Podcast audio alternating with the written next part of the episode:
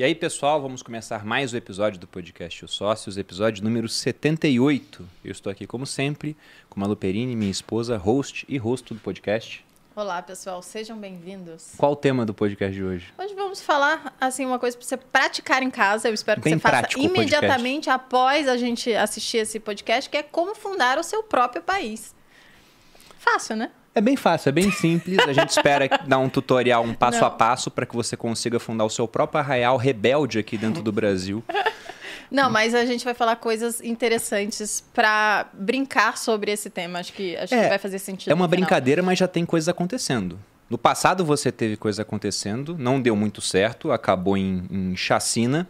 Mas agora no presente já tem cidades privadas sendo construídas e tem outros projetos querendo sair do papel, inclusive iniciativas tocadas por presidentes de certos países. Mas não vou dar um spoiler aqui, antes eu vou apresentar os nossos convidados e depois comentar sobre como surgiu a ideia de fazer esse podcast. Acho que o currículo dos convidados já vai dizer um pouquinho sobre o que a gente vai falar de fato Sim, ao redor desse No final das aí. contas, sim. Estamos aqui com o Felipe Santana. Aí já leto para você, hein, Felipe? Já veio aqui várias vezes, né, cara? Quarta vez. Quarta vez? Bom. Cofundador da Paradigma Education, primeira research brasileira focada 100% em cripto e professor principal do Viver de Renda Cripto e hoje gerente do McDonald's de Alphaville durante esse período de baixa. Felipe, seja bem-vindo. Só enquanto a gente não bate all time high de novo.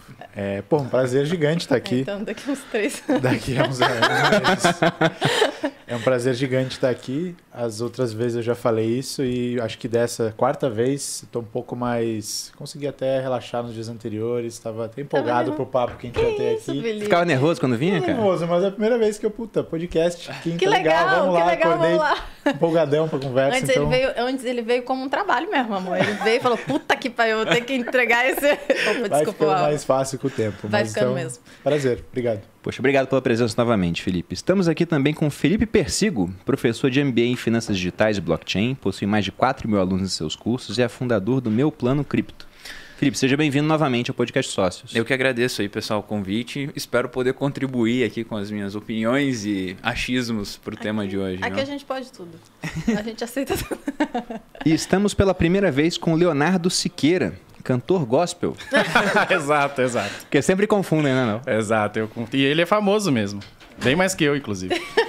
Leonardo Siqueira, economista pela FGV, mestre na área, mestre na mesma área pela Barcelona School of Economics, fundador do Terraço Econômico, portal sobre economia e política, ex-cadete aviador na AFA, pré-candidato a deputado estadual e host do podcast Na Arena. Seja bem-vindo, Leonardo. Obrigado. E ó, eu quero estar igual ele, vir quatro vezes aí, ó. Pode me chamar. Faltou convidado, eu venho na mesma hora, viu? Não tem problema. Vamos embora então. Vamos, vamos então uma boa participação hoje. Hoje eu tô... É exato. E a gente fez essa brincadeira do cantor gospel porque o Leonardo é, é pré-candidato a deputado estadual e aí saiu várias matérias falando que o Novo tá investindo num cantor gospel. E era ele, mas não é cantor gospel. é porque Tem um cara que é muito famoso com o mesmo nome. Exato. Entendi. Mas agora já viram que não é mais o cantor gospel, né? Nessa altura do campeonato. É, exato, exato. Até podia pregar aí e tal, não, tô brincando.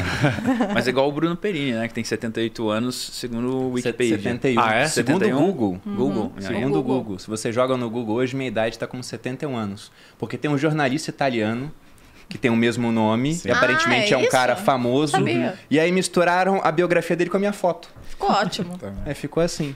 E se você joga do Fernando Urris, que já vi aqui no podcast algumas vezes, também acontece algo parecido. Teve um banqueiro central de Portugal. Pelo E menos aí- é um banqueiro. Pô, É, tá mais coligado, É, assim, tá mais dentro da área dele, né? Não é serial killer, é só alguma Pois coisa é, assim. felizmente. Mas agora falando da ideia deste podcast, o Felipe, da Paradigma, ele comentou comigo que estava lendo um livro. Qual o nome do livro? O How to Start a Country. How to Start a Account. Eu falei, nossa, que interessante. E esse livro não é recente, né? Não, ele é dos anos 80, é bem antigo já. Então já tinha essas ideias. Já, já. A própria. Falando já de Bitcoin, depois acho que a gente tem um pouco para falar disso, dando um passo atrás, mas a galera que iniciou o movimento cypherpunk, que são tipo os tataravós, a tataravós do Bitcoin, eles já tinham algumas ideias bem para frentex, assim, envolvendo criogenia, congelamento de corpo depois da morte. Inclusive o Bitcoin é, é a solução que eles encontraram para conseguir transportar dinheiro através de uma quantidade absurda de tempo, né? Muitas décadas ou até séculos na cabeça deles e, e espaço. E eles já pensavam em como que a- a- se a gente teria uma tendência à localização do poder, unidades soberanas menores no futuro e por aí vai. Então já se fala disso faz um tempo. Tem até um campo do estudo que é a tal da micropatrologia, que é só a galera que estuda a história dessas micronações, assim. Só que, claro, que até hoje a gente tem um total de zero, se eu não me engano, exemplos que prosperaram de ter criado uma, uma cidade ou uma unidade soberana do zero na, na história recente. É, e se a gente pega lá no passado, eu gosto muito da Grécia Antiga, você tinha uma série de cidades-estado independentes, eu gosto Não bastante. Tô sendo irônico. E, e aí, você tinha essas cidades pequenas que acabaram sendo dominadas por um poder maior, né? Quando chegou os macedônios com Filipe II e Alexandre. Tanto que o Nietzsche, que é um filósofo que eu gosto também, gosto mais ou menos, porque no final ele tava bem louco, assim, é até difícil de ler a, a obra dele. Mas ele era um crítico de tudo que ele chamava de utopias. Ele falava que era o cara que ia tirar as muletas metafísicas das pessoas. Por isso ele atacava a religião. Aí falava, ah, você não gosta de religião, você é socialista. Então ele fala, não, isso aqui é, é tão utopia quanto, né? Então falava, então você é anarquista. Já que você não gosta de Estado, você não gosta de religião. Ele falava, também não sou anarquista. E a frase que ele usava é, quem para Alexandre o Grande? No intuito de que, olha, se não tem um poder ali para defender aquela comunidade, uma comunidade mais forte, um Estado mais forte, se expandindo, vai acabar dominando. E eu até trouxe um livro para puxar o gancho desse assunto, que é a lei do Frédéric Bastiat, que é um economista francês do século XIX. E aqui na lei ele dá a ideia dele, né, do liberalismo lá atrás, sobre o que seria o Estado. Ele fala que os homens nascem com três direitos naturais, e por direito natural seria aquilo que a gente descobriu que é um direito, não porque alguém escreveu num papel, é porque já estava aqui, a gente só decodificou, que ele fala que é vida, liberdade e propriedade. E que naturalmente numa comunidade você vai ter pessoas que não vão respeitar esse direito do outro, pessoas que vão agredir a propriedade, a vida, a liberdade. Então ele diz que as pessoas aceitam fazer um pacto e criar uma entidade para proteger esses direitos. Ela será responsável no início por garantir a segurança interna contra essas pessoas que vivem lá dentro e fazem coisas erradas, externa, para impedir a invasão de inimigo estrangeiro, e também a resolução de conflitos, porque muitas vezes um pode estar achando que está fazendo alguma coisa, né, recebendo um mal do outro, sendo que na verdade é só uma resolução de conflito, então ele fala, isso aqui é o cerne do Estado. E hoje há projetos de cidades privadas que querem retomar essa ideia. Só que lá atrás, se a gente olha, não sobrou nenhum Estado que faz só isso. Eles, por algum motivo, eles foram crescendo e, e oferecendo uma gama cada vez maior de serviços, inclusive colocando mais direitos além desses três que nós tínhamos aqui na lei do Bastiat. O que ele fala, na opinião dele, que foi um erro, porque se você cria mais direitos, você acaba entrando nesses direitos antigos. Ele disse que esses direitos que são negativos, no, no seguinte sentido, você não tem que fazer nada para respeitar, para respeitar minha vida basta não me agredir, para respeitar minha liberdade basta não me tornar o seu escravo, para respeitar minha propriedade basta não invadir. Agora, se você cria um direito positivo a, por exemplo, educação e saúde, que são direitos que todo país hoje tenta garantir para a população, ele diz, olha, para pagar por educação e saúde, vai ter que colocar a mão na propriedade das pessoas, né? Então, com isso, você acaba violando o direito de propriedade. Mas é o que está acontecendo hoje. E, devido a, a essa gama de direitos, os estados eles cresceram para poder tributar mais e garantir esse tipo de coisa à população. E aí, por conta disso, tem surgido essas ideias, principalmente do pessoal mais libertário, de cidades privadas. Eu até peguei um exemplo. Vocês ouviram falar da história Tá, de então Próspera? a gente já diminuiu, né? Em vez de país, a gente vai pra cidade que é mais tranquila. Não, é que vai ser uma Não, só pra cidade-estado, eu né? me localizar, né? Vai ser uma cidade-estado, no final das Beleza. O contas. tamanho da ambição. Vocês viram o Pode caso um de Próspera? micropaís também, né? Não, não. Não? Alguém aqui deu uma olhada? Não. Próspera, ela tá em Honduras. Que não é lá um baita de um país, assim, em termos de, né? Poxa, qualidade de vida e Eu desenvolvimento. Espero que nosso país aqui fundado seja melhor que Honduras. Não, você procura ver. Honduras no Google, fui dar uma olhada, cara, só, só tem tragédia. É assim. triste. Desde tráfico, tráfico Exato. até umas coisas assim. Falei, caramba, quem que vai pra lá, né? Mas Exato. tem praias lindas e pedaço da segunda maior barreira de coral do mundo. É, porque Fica, fica no... É no Caribe. no pô. Caribe, né? Isso. É no Caribe.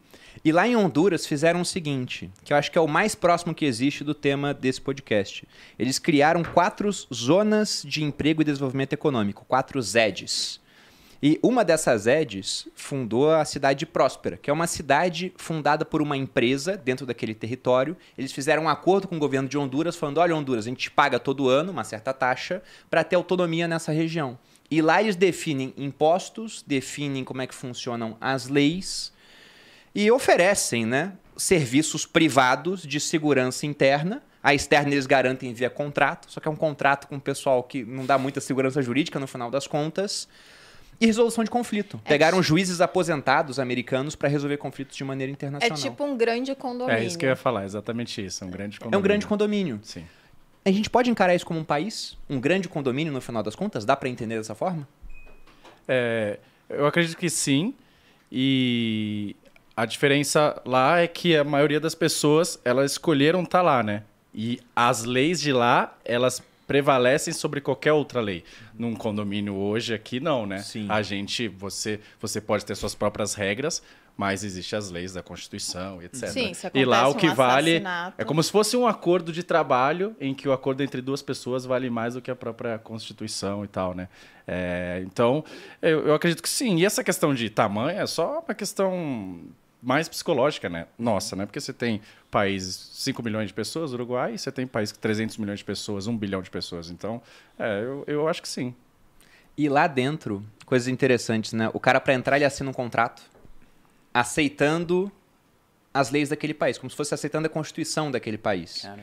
E eles têm atraído muita gente Isso porque é o imposto é muito, mas muito baixo. Porque é mais eficiente, provavelmente.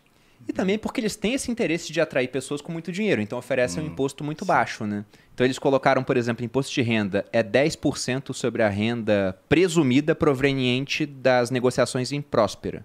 Ou equivalente a 1% de renda bruto para empresas, 5% de renda bruto para pessoas físicas com negociações fora. E tem um banco próprio lá, e esse banco é. Banco Central, você diz? É, não tem, é isso que eu ia falar. É um banco da comunidade, Eles, né? eles não têm uma moeda própria, pelo que eu vi aqui. E aí fica até o questionamento. Eles usam dólar hoje, né? Se não valeria a pena pegar uma de cripto. Mas comércio, 5% de imposto. Aí você tem 1% de imposto sobre terras. Se for olhar a projeção deles, e quando os caras vêm, dependendo de quanto eles levam, também ganha isenção de imposto por um tempo, a projeção é que para o ano. Eu tenho aqui. Depois de pronta, na verdade, eles não colocam o ano, mas eles colocaram que do PIB de Próspera, 7,5% vai ser imposto. Hum. O que é muito pouco comparado com vários países. Exato, 34% do Brasil, mais Aqui no Brasil menos. é 34%. Exato. Então eles esperam atrair bastante gente assim. E essa não é a única ideia.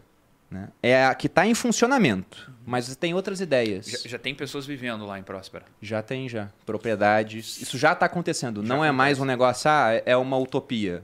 Talvez termine de alguma maneira Uhum. trágica, né? Porque o pessoal de Honduras não é muito a favor daquilo, divide opiniões. Tem gente que fala, gera desenvolvimento, porque afinal de contas eu não tinha emprego, agora eu estou trabalhando dentro de Próspera. E outros falam, pô, se eles têm tudo lá e a gente não tem nada aqui. É, faz a sua cidade também, ué. Já que vocês estão reclamando, o fundo é de vocês. Mas eu fico pensando, o quanto tempo deve durar isso? Até alguém Excelente falar, ah, isso daí tá... É, o que, o que, que faria o acabar, direito né? natural não tá legal. A pessoa não respeita o direito natural e ela vai lá e fala, não, o que você tem tem que ser meu também, e é isso aí.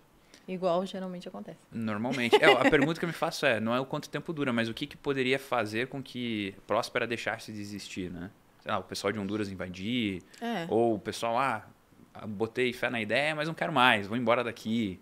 O que, que faria isso acontecer, será? Ah, eu, tenho, eu tenho minha opinião, mas eu queria ver de vocês. Quais são os riscos para uma cidade dessas? Vai, Felipe. Eu, eu que se penso- coloca lá com um contrato, uma garantia de um contrato assinado com outro estado, que vai ser o anfitrião. Eles definem suas próprias regras, como são regras muito mais liberais em termos de negócio e com baixos impostos, atraem muita gente. Aquilo provavelmente vai prosperar muito mais do que a vizinhança. Que tipo de cenário temos que pode levar ao fim disto? Vejo três riscos. O primeiro é indiferença, não atrair gente o suficiente, não ter uma história legal o suficiente. O segundo é econômico, o negócio não ser, não ficar de pé e ter que ca- cada vez depender mais do, de Honduras, no caso, e pedir mais favor e, enfim, quebrar como negócio.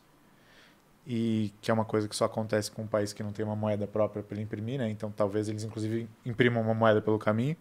E o terceiro é militar. É, é isso que vocês estão falando, de uma narrativa nos vizinhos ali e falar que esses caras estão quebrando a regra e ir para cima deles. E aí, a questão do tamanho eu concordo que não importa também. Pô, grandes cidades no passado eram bem menores que as cidades que a gente tem hoje. Florença tinha 80 mil habitantes no, no auge lá. E várias outras também. Então, achou que esse é pequeno, mas na, na questão da ameaça militar começa a ser interessante você se expandir, você criar laços, né? Você não ficar tão vulnerável numa ilhazinha no meio do nada, né? É uma ilha? É uma ilha. Ah, é Pegaram uma ilha. um cara da Venezuela e um cara da Guatemala, de famílias abastadas. Aí eles pegaram dinheiro, compraram a ilha e criaram uma empresa para administrar a ilha como se fosse um país. Entendi. Um cara da Venezuela.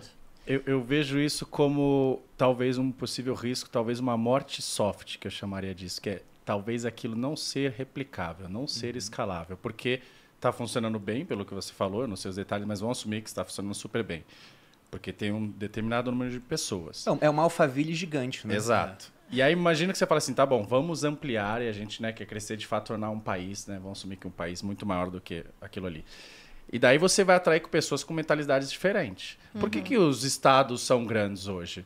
É, não é só porque o governo é mau. É porque as pessoas demandam um monte de coisa do Estado. Ele fala assim: ah, eu quero universidade pública, eu quero saneamento, eu quero tudo. Beleza, se eu preciso ter equilíbrio fiscal, eu tenho que aumentar o imposto. Muitas vezes não é, não é o, o político, ele só está respondendo às demandas da sociedade. Então, beleza, é quantos por cento que você falou lá de imposto? 7,5 que vai dar no 7,5. PIB. Aí chega um cara, hum, mas se vocês dessem Hagen-Dazs pra gente gratuito, seria legal, né? Nossa, eu, eu entendo. Aí, tá vendo? Tá vendo? Exato. Mentiras, Aí né? cada um Eu vai com a sua demanda. Aí fala, tá bom, como eu sou uma cidade privada e aqui eu quero manter ela é, sustentável economicamente, porque senão vai quebrar, vou ter que aumentar o imposto. Uhum. Então pode ser que ao longo do tempo, dependendo das preferências das pessoas, aquilo vai convergindo para uma cidade normal às vezes. É Uhum. como você pega, por exemplo, o Nubank. Né? O Nubank falou, ah, eu sou muito diferente e tal, ou a XP, eu sou muito diferente e tal. E daí quando você vai crescendo, você acaba se tornando igual aos outros um pouco. Por mais que você tente se diferenciar, o seu gap não é tão grande. No Nubank já é muito parecido com um banco comum, apesar das diferenças, e a XP também, né? Então, esse é o problema, às vezes, de você crescer, de você ter que atrair pessoas e elas talvez não tenham a mesma cultura que você tem, e aí você acaba distorcendo os seus ideais de início, né?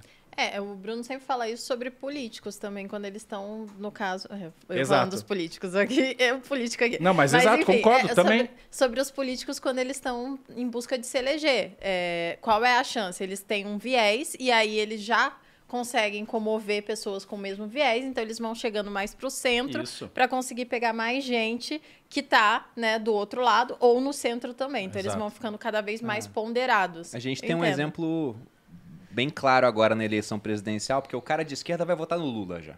É. Ele sabe, poxa, ah, prefiro o Ciro, mas o Ciro não vai pra frente, por exemplo, né? Não, não vai É. conseguir o, o número de votos para ir para um segundo turno. Então, o pessoal da esquerda vai votar no, no, Bolson- no Bolsonaro, no Lula. Lula. O pessoal da direita vai votar no Bolsonaro. Quem odeia muito Lula, vota no Bolsonaro. Quem odeia muito Bolsonaro, vota no Lula. Então, eles estão disputando o pessoal do centro. centro, exato. É por isso que o Lula de vez em quando fala, não, ele dá aquelas esquerdadas dele, né? Vou tirar o teto de gastos, mas É. vai ter um ambiente econômico legal de alguma forma. E o Bolsonaro fala, não, ó, vamos colocar uns auxílios aqui, vamos Não vamos privatizar aumentar- a Petrobras. Não vamos privatizar. Ah, a Petrobras está lucrando muito. Isso é, É, absurdo, né? é. Mas enquanto isso, o governo Sim. recebendo vários dividendos da empresa. Então eles estão disputando o pessoal no centro. Eu acho que o principal risco para a Próspera, como eu já falei desse assunto algumas vezes no Instagram, quando ficou pronto, o pessoal falou: Você não vai para lá? Eu respondi bem sinceramente: Cara, eu sou rico. Eu não vou lá dar uma de aventureiro lá, né? Quem saía, por exemplo, da Europa para vir para o Brasil, para ir para os Estados Unidos, era o cara que não tinha patrimônio. O cara que tinha Exato. patrimônio ficava quietinho na dele. Excelente então, ponto. tô acompanhando de longe. Mas o principal risco que eu vejo é um risco, vou até colocar como democrático. No seguinte sentido, você tem eleições em Honduras. Próspera em si não é uma democracia. É administrado por uma empresa. Você tem cadeiras no conselho lá, são nove pessoas nas cadeiras, sendo que, se eu não me engano, cinco são escolhidas pelos habitantes de Próspera. Só que quem tem mais poder de voto é quem tem propriedade lá. Então não é uma cabeça, um voto. Quem tem a maior área de propriedade tem mais votos. Isso é para evitar, por exemplo, que a maioria que tem menos acabe mandando na cidade e fala, não, vamos criar um imposto para redistribuir renda aqui, por Isso, exemplo. uhum. Eles estão tendo essa preocupação. Proof Só of que stake se chama isso em cripto. exatamente, proof of stake. Só que eles O que, que é isso? Proof of Stake é como vai dar, se dar a mineração do Ether daqui a pouco, mas outras criptos também tem isso. Quem tem mais volume de cripto e deixa trancado num certo protocolo ganha mais recompensa das novas moedas. Tá. Por ter mais poder de voto. Exatamente. Ah, entendi. Não Mas lá- essa nomenclatura ainda. Eles se resguardaram nesse ponto, só que eles estão em Honduras. E eles pagam valor para estar em Honduras. Aí, de repente, numa eleição, você tem dois candidatos. Um que fala, vamos respeitar o contrato. E o outro que fala, pessoal, para dar mais saúde, mais educação, mais segurança e mais Häagen-Dazs para vocês, Eu vou taxar mais que esses homens aqui que tem Re- dinheiro. Exato, a gente tem que rever esse contrato e se eles não quiserem rever, a gente pega os nossos militares, nossa força armada, e você com 18 anos é obrigado a servir, inclusive, vai lá e invade, Invade aquelas aquela terras. E terra. aquilo não é mais próspera. Agora, É, os- próspera os- em nome do povo volta a ser Honduras. Os donos da terra não poderiam, da ilha, né? Não poderiam confiscar essa ilha, essa, essa terra das pessoas, coisas assim? É, A terra foi comprada, né? Os caras compraram a ilha. O, o- E- os isso, donos isso, mas eu digo assim, as pessoas que forem morar em Próspera, comprarem um terreno na ilha, também não é um poderia... risco, né? Uma revolução Ah, é, dentro de Próspera. Quer saber? Arrecadamos tanto dinheiro aqui, as pessoas compraram tantas terras aqui dentro da cidade, ah, vamos pegar de volta pra gente e vamos embora. É, também Quem é um garante? É, é meio, é meio nebuloso. É. Mas até citando essa questão do Estado, eu fico pensando que a gente está dando voltas e voltando para o mesmo lugar às vezes, né? É outra ideia do Nietzsche do eterno retorno, que ele fala.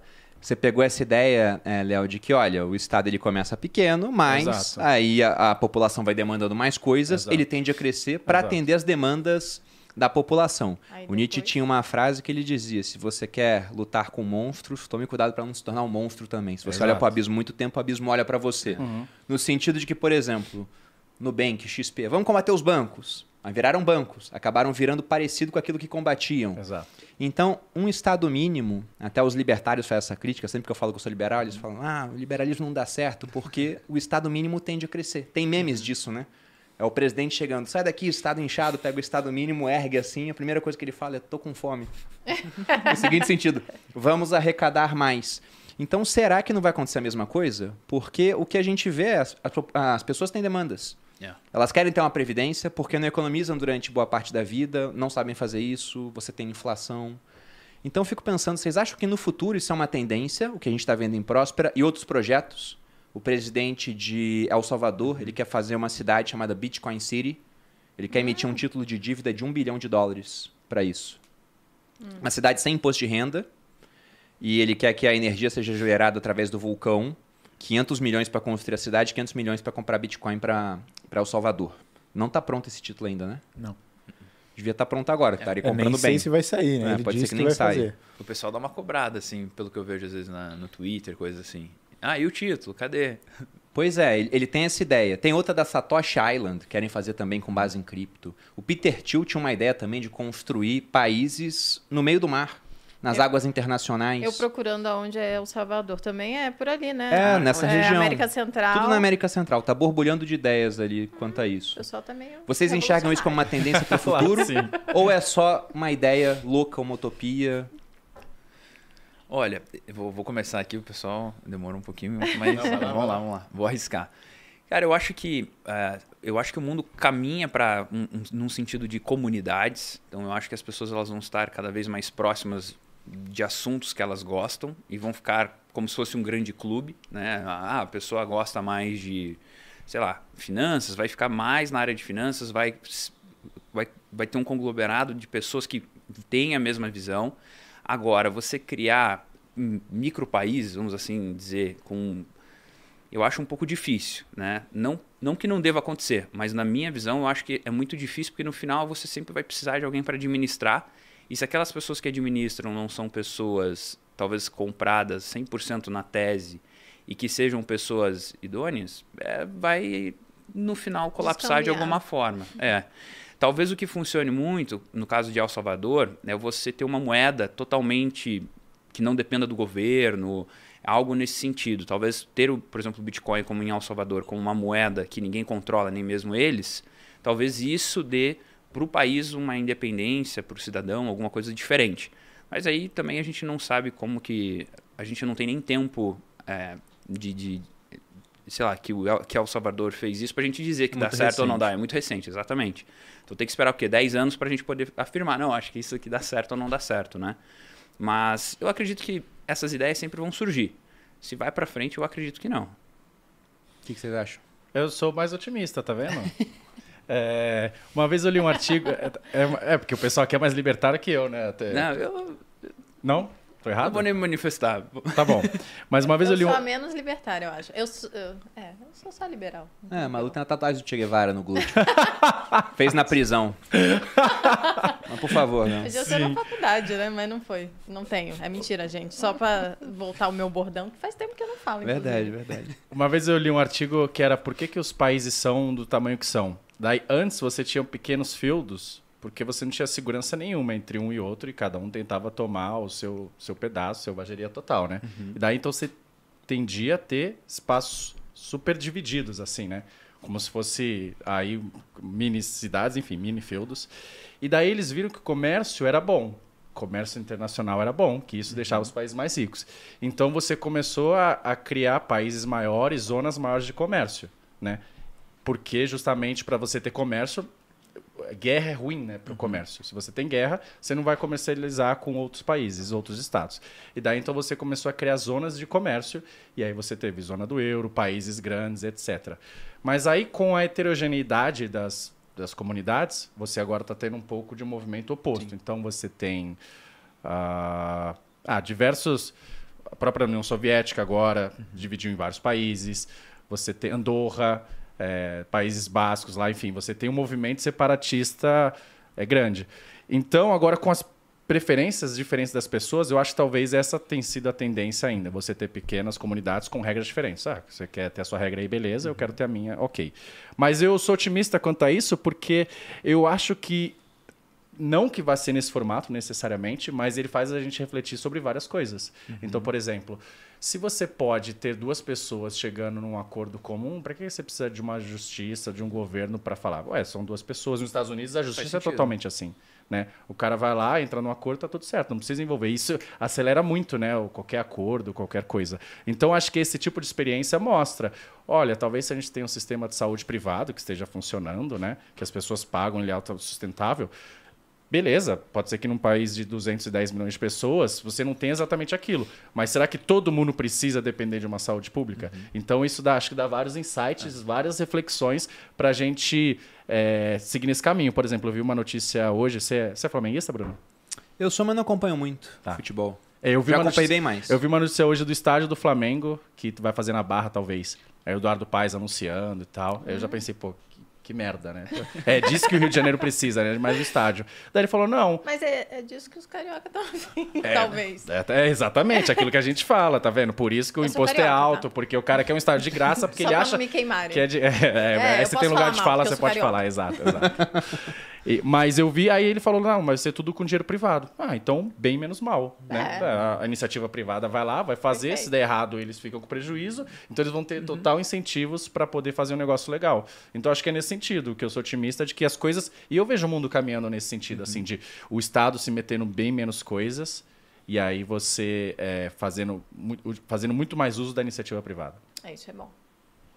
Eu também sou otimista. Eu acho que todos esses fins possíveis que a gente elaborou aqui para a cidade de Próspera, se acabar de algum desses jeitos, exceto os mais trágicos, porra, tá valendo o experimento. Acho que o fato de ter existido, os arquitetos que fizeram as moradias da cidade são arquitetos famosíssimos, uma arquiteta famosíssima. Tipo, tem vários pontos positivos, a galera que viveu isso e tal. E acho que no mundo pós Satoshi Nakamoto, pós Bitcoin, a gente está começando a- a vislumbrar um período em que dá para experimentar com governança e com política, do mesmo jeito que a gente agora consegue experimentar com sistemas monetários que não dava para fazer antes do Bitcoin, com comunidades online, comunidades de milhares e milhões de pessoas de um jeito que não dava para fazer antes na internet e por aí vai. Então acho que é um caminho natural das coisas. Próspera é um, é um desses exercícios aí, mas o próprio Peter Thiel que você falou, ele financia tudo que acontece desse gênero ao redor Ele é um do dos mundo. financiadores. O- Quem é o Peter Thiel? Peter Thiel, ele foi um dos responsáveis pelo PayPal. Foi sócio do Elon Musk, por exemplo. Exato. Que é um Mandou o Musk cara- embora, reza a lenda, né, do PayPal. É, pois é. Então não dá pra saber se sim ou não. É, é meio que uma lenda aí. nu- Nunca ouvi ninguém confirmando. Mas isso é até um ponto interessante, porque o Elon Musk, como já teve por trás do, do PayPal, também é um cara que deve entender bastante sobre dinheiro, sobre moeda e tá com essas viagens para fora da Terra. Então muita gente diz, será que o destino, não é, daqui a, a algumas décadas ou até séculos, a gente está colonizando outros planetas através de cidades privadas? Como é o nome Porque daquele... será que o Estado vai ter bala na agulha para competir com os bilionários nessa jornada de exploração Como é o nome espacial? daquele filme que todo homem gosta, que a gente assistiu recentemente? Interestelar? Muito bom. Exatamente. Todo homem Porque gosta. todo homem é uma, é, pra mim, é um estudo antropológico que eu quero fazer. Porque todo homem é fissurado nesse, nesse filme, muito louco. filme é eu muito bom, dormi é um bom, pedaço muito e bom. mesmo assim peguei tudo, deu tudo certo. Justamente por isso a Malu não gosta do filme. ela, quer, ela quer dormir o meio do filme e depois falar que não é tão bom assim. Gente, Tem três horas o filme também, né? tem Pra dormir não é tão horas e difícil. Ele, é- ele é mais lento no meio, assim, não acontece. Mas de todo jeito, o que, que acontece no filme? Eles, colo... Eles tentam colonizar outros Tenta achar um outro local para ter e vida. aí não tem tempo físico ideal para uma pessoa fazer isso. É uma jornada de muitas é, gerações, talvez. Um dia Não, não chega a aconteça. ser muitas gerações. É, é- a- o mesmo pessoal Não, tá indo, filme, mas é- devido à relatividade do tempo, Eu isso sei, dura muito tempo. Sim, eu sei, mas eu tô falando que são várias gerações. O, o ideal é que no filme é, uma, é um cara tá, só, né? Ele vai mudar. E aí, no final das contas, eles não colonizam. Tô contando spoiler. Ih, vou dar spoiler. Mas tá dando spoiler meio errado que você não viu o filme todo. Você pode dar que- não, Eu tava pensando isso, E de todo jeito. Falando não, sobre o livro que não leu. Não, por enquanto A gente já tá. fez vários Co- conte o meio do filme, Malu. Vou dar spoiler do que eu assisti, pessoal. E outra coisa também, o filme é velho. Quantos anos É, aí Ah, já tem um tempo Você já. não assistiu, assista, né? Porque afinal todo homem Muito gosta. bom. Provavelmente tem uma um monte de homem aqui. Depois vocês me explicam aqui nos comentários por que, que todo homem ama esse filme. Mas no final no das. Ninguém contas, consegue explicar. eles. ele- ninguém consegue Ninguém explicar. consegue É, no final das contas, eles não colonizam outro, pa- outro planeta e sim, tipo, eles criam. Eles tiram. Agora é spoiler Eles, total. eles colonizam sim. Eles criam satélites aqui, eles não Satélites. vão para outro planeta. Aquela, uma das astronautas acaba parando em outro planeta. Mas Tá, eles fazem só- com satélites. Depois você vai- vocês assistam. Mas por que, que eu come... Ah, sim, porque eles não conseguiram fazer isso, mas o filme é massa. Não, mas sobre essa questão, até o Léo comentou sobre o- a fragmentação de países. Sim. Se a gente pega no século XX, até a queda da União Soviética, você tinha uma tendência de estados se expandirem e se tornarem cada vez maiores. Exatamente. Você teve, por exemplo, a Rússia, que virou a União Soviética, Exato. e teve a, a maior extensão territorial, se for considerar aquilo como um império. Só que depois de 91, você teve um movimento oposto. Você teve a Exato. quebra de países. Uhum. E hoje eu acho que a gente está mais numa tendência de fragmentação do que de união. Uhum. Até aqui no Brasil a gente vê isso.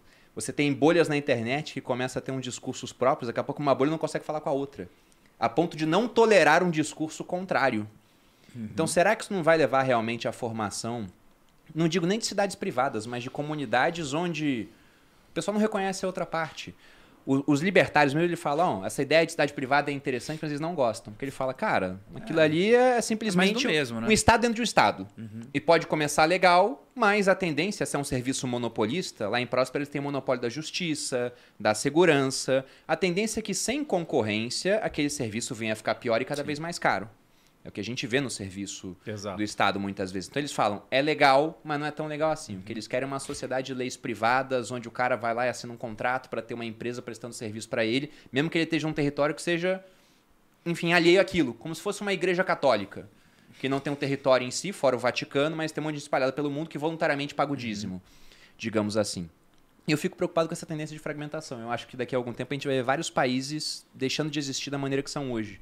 Sempre que eu vou escrever um texto do futuro, eu dou o exemplo da Espanha. Você falou lá dos Exato. bascos, mas tem a Barcelona, Catalunha. Catalunha é um be- exatamente. belo exemplo. Todo ano lá, e acho que está cada vez mais próximo, E da tá? treta. Os separatistas estão cada vez com mais força aí, em algum momento vai acontecer. Porque Madrid não deixa, não gosta, porque a discussão deles é assim, né? Que é um pouco eu de ia São falar, Paulo. discute um pouco. Fala É. sobre a discussão, porque tem gente que não conhece. Essa é a mesma coisa que acontece em São Paulo. Ah, Barcelona, a região da Catalunha, manda, por exemplo, 100 milhões para o governo federal e recebe 10 de volta. Desse nível. E, e- e São Paulo também. E aí muita gente que mora nesse local fala assim, ah, isso não é justo. A gente manda um monte de dinheiro e recebe só um pouquinho, né? E aí tem sempre o movimento separatista lá. E, lá tem uma questão um pouco diferente também. Cultural também. Tem Também, exato, cultural. Uhum. total, total. Que eles falavam outra língua lá. É, imagina que agora a gente está aqui, a Argentina anexa ao Brasil.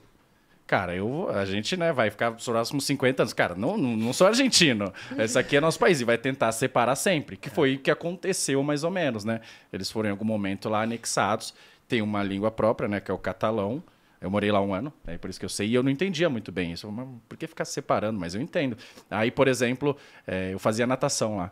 E aí o professor falava espanhol, eh, catalão com todo mundo e falava espanhol só comigo. Eu era o único- Ele podia falar espanhol com todo mundo, mas ele Sim. falava catalão pra todo mundo e espanhol só comigo.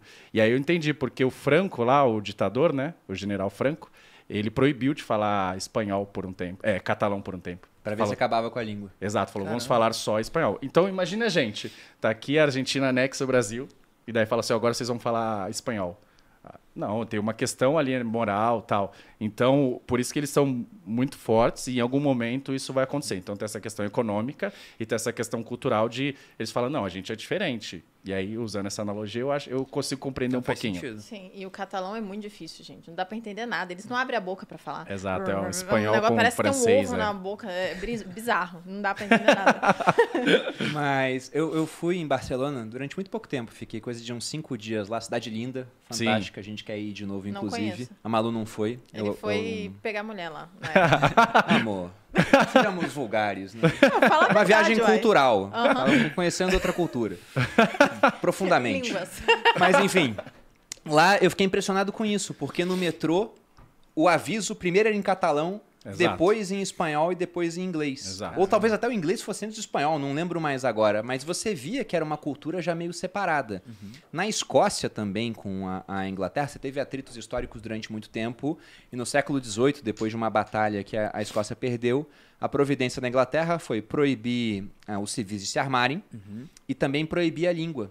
Porque eles tinham. Era gaélico, não lembro agora qual era o, idioma que eles tinham, mas era bem diferente do idioma inglês, né? E hoje pouquíssimas pessoas falam isso. A cultura está muito mais fundida, tanto que em, em plebiscitos os escoceses escolheram não se separar dos ingleses. O William Wallace se revira no túmulo quando vê esse tipo de coisa, né? Mas foi a escolha deles. Mas eu acho que a gente caminha para uma, uma fragmentação maior. E aí você tem essas propostas de cidades no oceano, de cidades dentro de países, mas como se fossem realmente estados autônomos. E eu fico perguntando, como que os estados vão reagir a isso? Porque, pegando em exemplos históricos, tem um filme que é bem interessante, que é a incrível história da Ilha das Rosas. Já viram esse filme? Não, eu não. Eu não. Tem no Netflix. É, só, só um parêntese, todos os homens já falaram aqui que realmente é o melhor filme do universo, não sei o que, não sei o que lá. Alguém mandou um superchat pra algumas- isso? Não. Ah. Mas algumas mulheres, mas eu não duvido que eles falariam, porque eles ficaram, calha a boca, Maria Luísa, você não sabe de nada. Quase que eles mandaram isso, eles só foram mais legais. É, e algumas mulheres falaram que é legal também, só que nenhuma mulher tem essa veneração, é só essa questão. Agora pode continuar sobre a Ilha das Rosas que já estavam falando. Maria aqui. Luísa falou por todas as mulheres aqui Exato. do Brasil. Que eu, isso que eu Mentira, gente, pensando. pelo amor de Deus. Eu não, eu falei que algumas mulheres também falaram que Ah, gostaram. tá, beleza. Vocês não entenderam isso? Talvez que elas parte? não tenham dormido no filme. Eu que não entendi. Não, não. É. Eu acho que é Eu só nunca conheci uma mulher que gosta de Interestelar. Ah, não. Quando eu vi o filme mostrando os stories, vários mandaram depoimentos assim, falando que gostavam. Depoimentos. Depoimentos. Você vê que as pessoas fazem depoimentos para. sei lá, eu tô assim, boba. Por causa da física no filme, o pessoal Não, curte é, muito. que mexe muito com você. Mas onde é que a gente tava, inclusive? Me perdi aqui nas, nas divagações Não, a de gente Maria Luísa. falando de. De, De Barcelona. de- não, da Ilha das Rosas. Da É das verdade, Rosas, é verdade. Esse filme, eu não sei se tá no Netflix ainda. Mas se Tiraram. tiver, assistam. Porque é a história de um engenheiro italiano. E lógico que o filme deu uma romantizada na coisa, mas boa parte da história ali é, é real. Que era o Giorgio Rosa, se eu não me engano. E aí, no final da década de 60, ele funda o que seria quase um estado independente. Ele pega e constrói uma plataforma a 500 metros do mar territorial da Itália. Então ele saiu do mar territorial, construiu uma plataforma e lá as pessoas faziam coisas que a Itália não permitia. Por exemplo, ah, aqui no Brasil não permite cassino, né? Eu vou e coloco a 500 metros do mar territorial do Brasil um cassino. E aí lá as pessoas podem fazer tudo que a lei brasileira não autoriza, porque a lei daquele local, né, como é águas internacionais, não tem nenhuma uma lei específica, tem poucas, né, nem sei se tem lei na verdade. Mas ele lá falou: não, aqui você pode fazer esse tipo de coisa. E na época, o mar territorial era muito menor. E ele chegou a buscar reconhecimento internacional para virar um, um país. E a Itália foi lá e explodiu o país dele. É porque era uma plataforma. Era uma plataforma. Foi lá, evacuou todo mundo, ninguém morreu no Ah, processo. você mas, tá dando total spoiler. mas vejam o filme mesmo com tá- spoiler, vale a E pena. tem no Netflix, tá? Todo mundo aqui. sabe o final E de Batman e Netflix. toda vez que lança é sucesso de bilheteria, pô. Então o pessoal gosta de um, de um spoiler. Mas enfim, vejam o filme, eles evacuaram todo mundo e explodiram a plataforma. E por conta desse cara, foi mudada a legislação que falava sobre o tamanho do mar territorial. Então eles aumentaram para que se um outro doido tentasse fazer o mesmo tipo de coisa, ficasse mais longe da costa. Então esse cara já teve essa ideia. Só que foi uma ideia muito mais de zoação. Ele gastou um dinheiro lá, ele tinha dinheiro, tinha amigos que tinham dinheiro, fizeram esse tipo Inclusive, de coisa. eles faziam festas privadas na plataforma. É, mas Mais isso mostra que lá atrás alguém já tentou fazer e foi combatido por estados. Vocês acham que, por exemplo, a gente teve até pouco tempo a secretária do Tesouro americano, a Yellen, defendendo um mínimo de tributação global. Porque na visão dela, olha, as empresas deixam os países envolvidos e vão para países que cobram um imposto muito baixo. Né? Se a gente tiver um mínimo de tributação global, a gente inibe esse tipo de prática. Ou seja, ela está falando que concorrência é muito bom, exceto entre países. Na opinião dela, não é tão legal assim. Então, quando você tem uma próspera com imposto muito mais baixo, ou outros estados, cidades-estados libertárias independentes aí com imposto muito mais baixo, vocês não acham que provavelmente os Estados Unidos, outras potências, iam querer acabar com esse negócio? Sempre incomoda, mas para ficar do tamanho que leva uma potência a empreitar A se incomodar? um ataque, a se incomodar, né? Então acho que primeiro você incomoda o vizinho, que nem o amigo George Rosa aí. É muito bom o filme, inclusive, vejam. E, Ah, mas mas o Bitcoin já tá assim. Então, o Bitcoin está num tamanho em que, inclusive o Satoshi Nakamoto, eu sempre conto isso, quando ele resolveu sumir e não interagir mais com a comunidade, ele falou que era porque o negócio estava ficando sério antes da hora. Foi quando um parceiro dele deu um depoimento para a CIA, Wikileaks começou a aceitar, começou a sair na mídia, ele falou, olha, vocês estão cutucando um enxame de abelhas. E aí ele sumiu. E concordo que a essa altura do campeonato já está grande o suficiente para incomodar, mas aí, por outro lado, grande o suficiente para conseguir se proteger, né? Não sei qual é a sua opinião. O que aconteceria se um Estado-nação resolvesse que vai tentar coordenar um ataque ao Bitcoin? É, mas foi menos de 10 anos isso, né? Do Bitcoin. Não, um pouco. Em Por aí. 2009 ele começou. É, então. Acho que relativamente rápido, né? Foi uma, uma moeda que saiu de impensável para já estar incomodando todos os bancos centrais do mundo, né? Sim. Então acho que e- e- isso pode acontecer até rápido mesmo. Mas eu acho que, de fato, é, é isso. É o, é o problema do incumbente ali de um novo entrante, né? Sempre vai, Mas vai o- incomodar o, o cara que tá ali, que tem o status quo, né? O que eu gosto do Bitcoin é que ele sempre dá uma brecha pra fingir que ele não é tão forte assim, entendeu? Então agora ele caiu, aí todo mundo fala, ah, deixa isso daí. Aí daqui Estourou a a três bolha. anos. Ah, ou não, né? Pode ser que a gente esteja errado. Mas. Pode ser antes, maluco. É... é, daqui uns anos, quando ele subir de novo, o pessoal, hum, olha lá, aquele troço de novo enchendo o saco. Então, não sei. Mas aí dá, esse, dá uma esfriada na incomodação, eu acho, não? Olha, eu não sei, né? O, o- eu gosto de Bitcoin, mas, por exemplo, Felipe, os dois Filipes aqui sabem disso melhor do que eu, tem aqueles ataques de 51%. Que já aconteceram em outras criptomoedas e não aconteceu no Bitcoin, porque é muito difícil, porque ele é muito descentralizado. Mas se um dia realmente China, Estados Unidos, as grandes potências, né? Principalmente Estados Unidos, Alemanha e qual outro país que tem bastante Canadá. Canadá, Estados Unidos e Alemanha e Canadá fizerem lá um acordo para perseguir ao mesmo tempo todos os mineradores.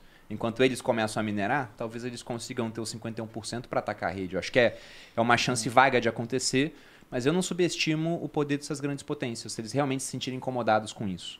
Mas acho que o ponto é que no Bitcoin vale mais a pena para ele se aliar do que tentar destruir, né? É, e o benefício talvez do Bitcoin seja a- a fácil é, maleabilidade dele, né? A- se começar esse- essa perseguição por é, atrás do Bitcoin, talvez os desenvolvedores poderiam alterar a prova de mineração dele para Proof of Stake.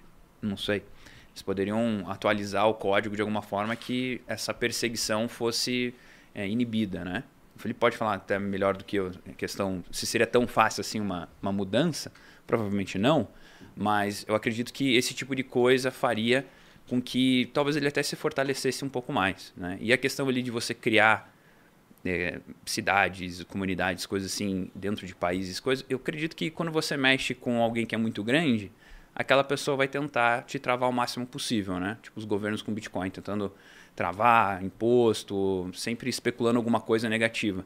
Mas no final eles tentam e não conseguem, né? Pelo contrário, eu acho que cada coisa que se levanta contra, eles percebem como que podem melhorar o sistema, a comunidade do cripto e aquilo nunca mais interfere o ecossistema de uma certa forma. né? Tipo, eu indo contra Interestelar, pagaram aqui no Superchat uma mulher falando que eu estou totalmente errada. Eles Tá estão bem. se revoltando contra o sistema, que no caso sou eu a representante feminina aqui. Foi a Bruna Hess, mas ela pagou só 5 reais. Não gosta tanto do filme assim, não. É, Não te apago mais. Convenhamos, né, Bruna? Por favor. Por favor. Né? Mas olha. Só voltando à diga aí. questão do George Rosa ali da ilha, eu acho que tem abordagens mais agressivas e menos agressivas de você tentar uma parada dessa, né? As agressivas deram errado ao longo da, da história recente aí. Tem um pensador americano que inclusive investe com o Peter Thiel, que é o Balaji Srinivasan, um indiano que foi CTO da Coinbase. É um Já cara vi você citando ele já. Ele é um cara muito bom. E ele, ele fala que tem seis jeitos de começar um país hoje. Ele também escreveu um livro sobre isso.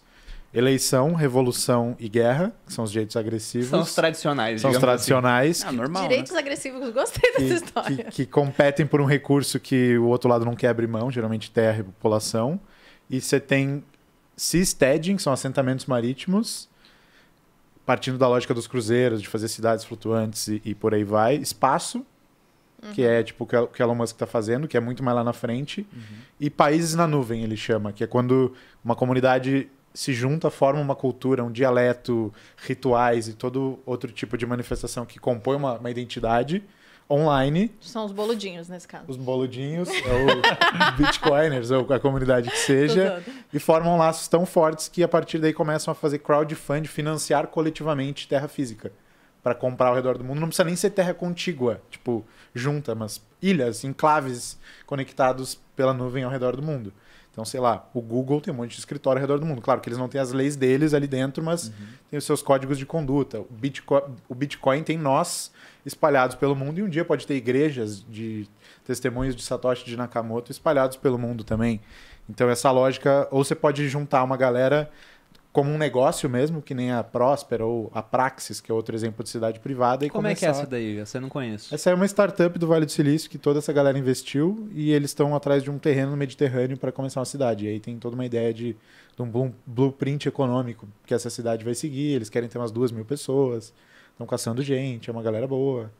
Pessoal bom de hardware também. Quer dizer, tem grana, Mas tem também envolvido com cripto. Tá todo mundo meio que envolvido com cripto. Tem grana, tem inteligência, tem dinheiro. De grande dinheiro, no caso, é a mesma coisa. É, E estão procurando lugar, entendi.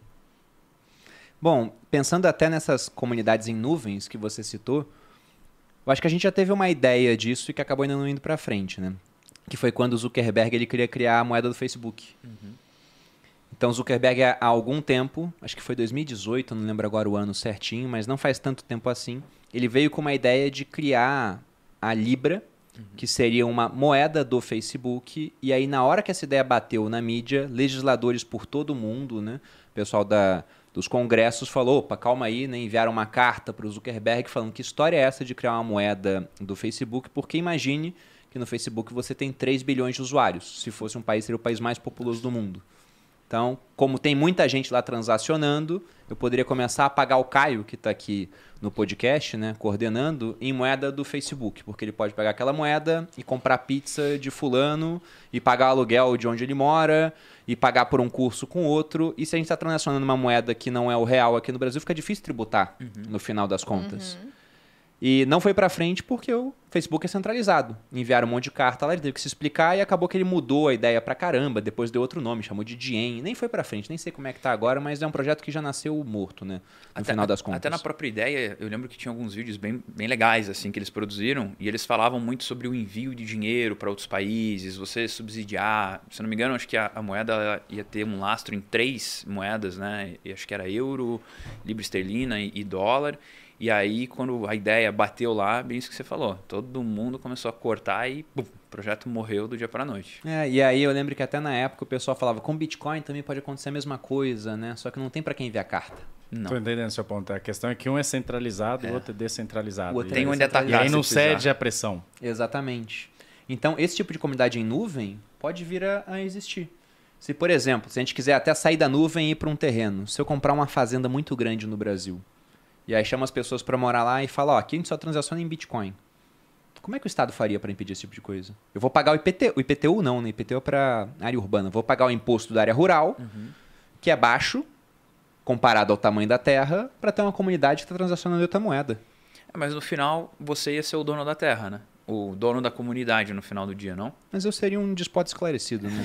Mas o problema, o problema não é o Bruno, o problema é quem vai vir depois do Bruno. Sim. Né? É, Esse tem um é problema. A gente cai no lá, problema lá né? de trás, cara. Alguém vira rei por um motivo, porque deve ser um cara bom, justo, É. de repente ele vai e passa para um herdeiro. Um ditador Pode ser um bosta, benevolente pode ser bom.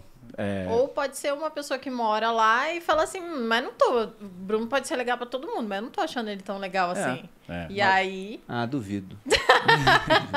Mas sendo privado, a pessoa vai embora, né? É. Vai pra outra. É, é o caso da China, por exemplo, com várias ressalvas, claro, mas economicamente eles são tem uma ditadura lá, mas economicamente eles pensam no longo prazo. Sim. Tem Sim. várias coisas. Então é muito fácil as coisas acontecerem lá. E aí por isso talvez tem, tem que fazer muitas ressalvas, mas que eles têm um crescimento grande aí ao longo do tempo. O problema é que você, se você mudar a pessoa lá e o cara de- decidir ser populista, ao invés de crescer 7, vamos crescer 20% aí e vamos destruir tudo. Você não tem nenhum mecanismo disso, né? É, o problema é a centralização. Se está centralizado em um ponto bom, é legal, mas basta que se remova esse ponto, coloque alguém Isso, ruim lá exato. e já era. Foi até aquilo que eu te comentei, né? E se o presidente de El Salvador ele não ganhar a próxima eleição ou quando acabar o mandato dele? O que, que É. acontece com a Bitcoin City? O que, que acontece com as reservas de Bitcoin, com os mudar títulos? Ah, Vai pro Ethereum daí. Não, a, a gente não sabe o que vai acontecer de fato, né? É. Porque são. Acho, não sei se são quatro ou cinco anos lá, qual é, é o tempo de, de uma nova eleição, mas o cara tem um monte de projetos que não vão ficar prontos no curto prazo. Inclusive, no curto prazo, a consequência talvez seja até mais negativa, que acabou de mudar e de repente muda de novo e cria instabilidade. Mas tem realmente esse ponto, né? Se tem alguém garantindo uma visão de longo prazo, a tendência é que aquilo avance mais. né? E uma vez eu também, até entrando nesse ponto de empresas, eu vi um analista, não lembro o nome agora, era uma americana, mas ela mostrando como seria bom para a Amazon comprar um país para eles. Ela estava fazendo conta mostrando como seria interessante se eles comprassem Chipre, que não foi o melhor país, porque é uma ilha que é dividida em influência grega e turca, né? Então tem muito conflito ali. Mas falando, olha, se a Amazon comprasse um país, desembolsaria tanto, mas economizaria tanto, porque definiria as leis, quanto é de imposto. E aí, por A mais B, ela até viralizou na época assim, olha, a Amazon tem que comprar um país. Então, uma tendência que eu acho que a ideia está surgindo. Eu não sei É. quem vai colocar em prática As pessoas podem contas. simplesmente comprar um país? Comprar ilha pode, né? Ah, ele sim. Mas aí transformar a ilha num projeto independente. Soberania não é um- não é uma coisa que se compra no mercado Uhum. Não é. Não tá- livre. Assim. Mas isso é um ponto Vai que, interessante né? que vai que está acontecendo cada vez mais, que é justamente você ter empresas digitais. Então Uhum. isso ela pode estar sediada em qualquer lugar, né? É diferente de uma montadora que tem que É. estar sediada lá e aí ela vai lá para Chipre. Ah, tudo bem, vai lá para Chipre, mas você não vai ter mão de obra e dificilmente a mão de obra não é tão é, não tem uma mobilidade tão alta assim. Agora o Google é isso, ele pode ter lá os seus engenheiros em Seattle e aí tudo bem, eu faturo, eu cobro imposto, tudo lá em Chipre, né? É, por exemplo, o Google, a Amazon Web Service, eles têm muito. é, os servidores deles ficam. Eles colocam geralmente no oceano, né? Porque precisa estar gelado. Então, uma maneira de estar gelada barata é você colocar no oceano. Então, tem um monte na, na Irlanda, lá no mar. Os servidores deles lá. É, é mergulhado lá, porque a Amazon Web Service, um, um dos serviços deles são esses, né? Eles pegam os servidores e falam: Ó, você não precisa mais de servidor aqui, deixa lá tudo com a gente na nuvem. E os servidores deles estão lá na Irlanda. Então é isso, não precisa estar num local é, físico é, especificamente ali perto deles. Então acho que essa discussão vai ser cada vez maior. Justamente como tributar empresas digitais, por exemplo. Bom, vou puxar uma dúvida aqui que apareceu no Superchat. Você vai puxar essa dúvida mesmo? Vou, porque a pessoa pagou R$ 54,90. Mas a, arranja treta pra nós, né? Ele, ele jogou forte, devia Não. ter pago mais. Não é treta, o Alexandro Fagundes ele colocou aqui. Gostaria de Botando propor nosso bico, um né? exercício. Ele falou Brasil, né? Brasil dividido É, então. em dois, né? duas regiões, esquerda de um lado e direita ao outro. Quem teria mais sucesso? Pô, mas ele botou no curto prazo, como sociedade, educação, segurança, etc. Quem tem mais dinheiro vai mandar no curto prazo, pô. Então depende de qual lado vai ficar para cada um, né? Mas pensando até em longo prazo, o que que vocês acham disso? Vou até dar um exemplo depois vocês responderem de um livro que eu já li, que explora um pouco isso. Não de esquerda e direita, mas de, de uma divisão de sociedade. Quem vai botar o Bitcoin na reta? Não, essa daí tá fácil. Essa daí tá fácil. Se você pega uma sociedade já com. Imagina você dá um capital para as duas, né? Aham. Mesmo capital. mesmo capital para fornecer serviço. Eu acho que a esquerda no curto prazo vai se dar melhor. Porque eles têm capital, eles vão gastar tudo Eles gastam naquilo. tudo, é a né? mesma Eles coisa. Você pega um cara rico assim e fala, ó, toma um milhão aí vai ser feliz. Provavelmente ele vai ser bastante Bem feliz, feliz, ali naquele curto espaço de tempo. Agora, você fala assim, olha, ou você não tem capital, ou tem pouco capital, e você precisa so- sobreviver para os próximos 100 anos. Com certeza a direita. Se você assumir que a direita está sendo fiscalmente responsável e que ela tem que pensar no futuro. Ela, olha, não posso gastar tudo agora, porque senão vai acabar e eu preciso ter serviço no futuro. A direita. É por Uhum. isso que eu, eu escolho esse lado, geralmente, porque eu estou sempre pensando, tudo bem, que a gente pode ter agora um bem-estar um pouco maior, é, mas a custo de que a gente está abrindo mão no futuro? Sim. É, até pensando no longo prazo, eu acho que eu. Tudo depende também da região, né? Vai ser metade, metade mesmo, vai ser para cima para baixo, mas por que, que eu levantei isso? Eu acho que vai depender quem que vai produzir mais, quem vai gerar mais riqueza no longo prazo. Acho que no longo prazo, isso que, que o Léo até falou, né? É, qual, qual dos dois lados vai gerar mais valor no longo prazo? Porque no curto prazo você vai queimar, vai todo mundo ficar feliz, acaba o dinheiro, ninguém produz nada, todo mundo ali pobre, ninguém está plantando, ninguém está cuidando do boi e da vaca para dar carne, sabe?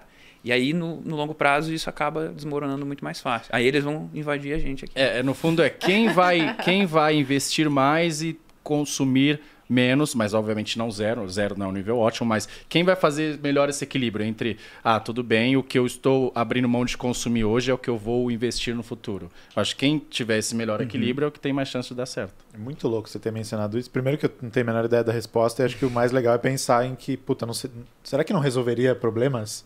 A gente ter a possibilidade de pensar em não se separar, mas porra, Dividir. É, não gosta desse conjunto de regras aqui, beleza, adere esse outro aqui, in e out, que nem você cria uma conta num serviço online e depois cancela e vai usar outro, sabe?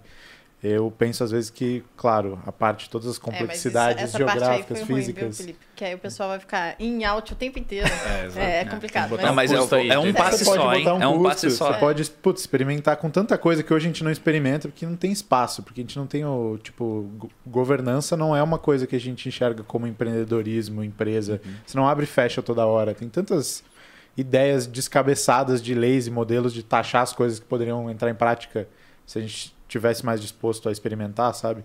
Mas enfim, acho que só de você ter a possibilidade de entrar e sair já seria muito legal a parte de todas as complexidades práticas. Mas o que você falou de poupar mais, gastar menos no curto prazo e pensar em investir para o futuro, é uma coisa que os proponentes do Bitcoin como moeda de curso legal e abrangentemente disponível para a população também defendem, que falam que uma moeda menos inflacionária que as que a gente tem hoje te incentiva a gastar menos, ser menos consumista no curto prazo, né? aprender a poupar, olhar mais para o longo prazo. Então é um dos efeitos sociais da, da normalização do Bitcoin e uma das razões pelas quais a galera advoga que esses, esses experimentos de proto-países ou proto-sociedades deveriam experimentar essa moeda também. Olha, dentro dessa questão do Alexandro aqui, eu vou começar com a ficção. O Aristóteles dizia que a ficção é mais interessante que a história, porque mostra o que poderia ser e não só aquilo que foi, né? Eu já li um- uma trilogia do Isaac Asimov, que é o dono daquela frase que eu sempre digo aqui, que o dinheiro é o elogio mais sincero. Peguei dele. Ah, não é sua. Não é minha. Que absurdo. Como quase tudo que eu faço, não é meu. É sempre de, de alguém que veio antes, né? Pelo menos as partes inteligentes daquilo que eu faço não são minhas. Mas nessa obra, o que ele está explorando lá é um cenário fictício, onde o homem já dominou boa parte do espaço, está disposto por uma galáxia há tanto tempo que nem lembra de onde ele veio.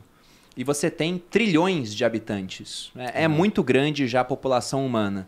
E aí tem um cara que ele explora uma disciplina que não existe aqui, mas que no livro existe, que ele chamou de psicohistória. O que que é a psicohistória? Ele defende que a conduta de um único indivíduo é altamente imprevisível, né? A física é previsível. O pessoal acha a física difícil? Difícil é o homem, porque você pega uma pedra, joga no lago, ela afunda. Pega o isopor, joga no lago, ele boia. Se eu pego o Felipe Persigo e joga no lago, ele pode afundar, ele pode boiar, pode nadar, ou pode sair de lá, que ele é maior que eu, e me jogar de volta no lago, né? Se vingando. Então ele fala, olha, um homem não dá para prever. Agora, massas muito grandes de pessoas, acima do bilhão, são previsíveis. Exato. Se você abaixa os juros, você sabe que Exato. estatisticamente o pessoal tende a se endividar mais Exato. e ir para tomar mais risco, por exemplo. Então é isso que ele defende. E por tendências econômicas e sociais, ele fala: o império que dominava essa galáxia está caindo. E a ideia dele era colocar um grupo de cabeças muito boas em outro ponto, imune a essa queda, para que a população não atravessasse um período de trevas de muito tempo. Porque ele se inspirou para escrever esse livro numa obra do Edward Gibbon, que é o Declínio e Queda do Império Romano. Então ele colocou que era uma queda de um Império Romano galáctico. E ele falou, ó, para não ter uma idade média muito grande, vamos colocar uma fundação com pessoas muito capazes que vão resguardar aquilo que é a ciência, que é o melhor que a gente tem, né?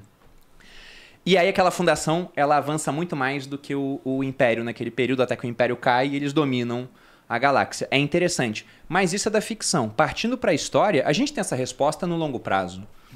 É sempre complicado você já ver. existe. Já existe. É sempre complicado você ver estudos em, em economia. O Léo sabe disso muito melhor do que eu.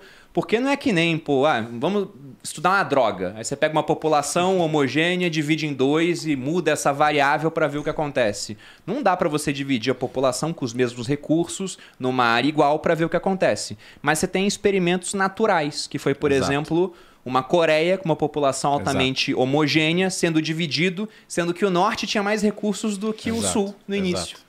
E a gente vê qual foi o destino. Hoje o sul é muito mais evoluído do que o norte no final das contas. Então isso mostra que essa governança, estabilidade, liberdade econômica fazem muita diferença. Até por isso que essas cidades privadas, aquelas que realmente forem existir e durar no tempo, devem avançar muito mais do que outras regiões, né? no final das contas. O pessoal fala muito da Coreia do Norte e Sul, que de fato é um experimento natural ali bom, né? Você tinha uma Coreia dividiu em dois, então dá para assumir que na- nos grandes números ali tem todo mundo o mesmo padrão tal. Mas o o Acemoglu coloca no livro dele Why Nations Fail, né? Outro exemplo que eu gosto bastante, que as pessoas falam menos, que é, é... pô, lembrei o nome agora. E Nogales. Nogales do Norte e Nogales do Sul. Nogales do Norte é Estados Unidos, Nogales do Sul é México, fazem fronteira. E aí, obviamente, Nogales do Norte muito mais desenvolvido do que do Sul, justamente para falar a importância das instituições, das do respeito à lei, à propriedade privada e tal. Então, e é e de fato tem a foto lá, divide lá os dois países, o muro e um país, uma cidade super próspera e a outra, né, que no México muito menos próspera. é. Ah, você teve a Alemanha também. Também, baita oriental e ocidental, exato, exato. E E que um- persiste até hoje. É, a- a- A diferença, né? Sim, uma, uma continua muito mais rica do que a outra e tal. E na Alemanha, o engraçado, uma vez eu vi um perfil, era, acho que era aquele estatista que faz uns gráficos Sim, legais. bem legal. E aí mostrando que até hoje o pessoal da Alemanha Oriental vota mais na esquerda do que o pessoal da Alemanha Ocidental. Caramba. É, porque uma vez, que você, uma vez que você cria essa mentalidade que o Estado vai te prover, a Argentina, por exemplo, é, extremamente dividida, mas você vai lá e fala, ó, vamos livre mercado, etc. Foi o que o Macri sofreu muito. O, o- você não consegue, por quê? Porque eles já estão acostumados com o Estado. É a mesma coisa na França, por exemplo. Por isso que eu falo que, olha, o economista, geralmente, ele não vai definir o tamanho do Estado, a gente só vai falar a restrição orçamentária. Quem vai definir o tamanho do Estado é vocês. Se chegar lá na França, eles não querem um Estado pequeno, não adianta. Eles querem, eles acham que o Europa governo tem que, pro- quase, tem né? que prover tudo, exato, bem-estar social. E aí você chega Estados Unidos, é, outros lugares assim, é, com Estado menor, eles também não querem o oposto. Então, é, tem, tem, tem esses exemplos aí no mundo. Bom, e partindo para cripto agora, como é que vocês acham que essa tendência de criptomoedas pode vir ajudar nesse tipo de ideia? Porque já temos aqui o caso do Bitcoin, que seria uma moeda independente aí de Estado, muito difícil de ser alterada, com uma política monetária que ela é altamente previsível e que já foi adotada, inclusive, por países, né? como é o caso de El Salvador e da República Centro-Africana. A cidade de Lugano, na Suíça, também já fez essa adoção. Então ela está saindo daquela tese de reserva de valor para talvez vir a, a se tornar um meio de troca. Embora em El Salvador as trocas majoritariamente sejam feitas ainda em dólar, né? Até porque para o idoso, por exemplo, é muito mais fácil usar dólar do que usar Bitcoin. Mas além do Bitcoin, o que mais que eles enxergam que pode ajudar nisso? Cara, eu acho que é importante dividir o Bitcoin do resto, porque o Bitcoin é uma plataforma monetária imparável, que nem você ilustrou aí, imutável à política. Então, quanto mais enclaves soberanos ou aspirantes a soberanos houverem, acho que vai ter mais demanda por uma moeda assim. E não é à toa que tem, enfim, todos esses projetos de charter cities, cidades-estado, tem alguma relação com cripto. E aí você tem todo um bolo de coisas que estão sendo experimentadas usando tecnologias parecidas que são diferentes, tem outras propostas e eu categorizaria de, de outro jeito. Então você tem um monte de cidade emitindo moeda própria, por exemplo, para se financiar. Mas aí, emitindo criptomoeda própria. Miami fez isso, acho que até o prefeito do Rio de Janeiro discutiu essa possibilidade. Que baita ideia, meu. Eu tô louco para comprar cripto do Rio de Janeiro. Vit- Vai ser vitória. Só que aí é outra, enfim, você tem que enxergar que é outra coisa, né? Outro tipo, é um instrumento de captação para ajudar a lavar dinheiro mais fácil lá, né? Enfim, cada um que julgue aí como quiser. Nossa, hoje eu tô polêmica com os cariocas. Ma- Mas eu acho que o Bitcoin, e não só o Bitcoin, todo tipo de tecnologia descentralizada, que nem o Bitcoin imparável, tem uma característica de ajudar o dissidente, assim. Então a gente falou da, da Catalunha antes. Há dois anos atrás teve uma história famosa lá que eles precisavam, eles queriam fazer uma votação entre, entre os catalões lá e todos os sites nos quais eles tentavam fazer isso Uhum. eram derrubados pelo governo. De modo que eles tiveram que usar uma rede distribuída que chama IPFS para simplesmente hospedar essa enquete, esse referendo. Só para votar. Só pra votar. E aí eles espalhavam panfletos e cartazes com o link dessa rede, assim. E então é, todas essas tecnologias ajudam os dissidentes e descentralizam o poder. Então, no todo, elas catalisam esses movimentos e tipo empoderam as pessoas para experimentar com micro soberanias novas e ver o que, que vai rolar.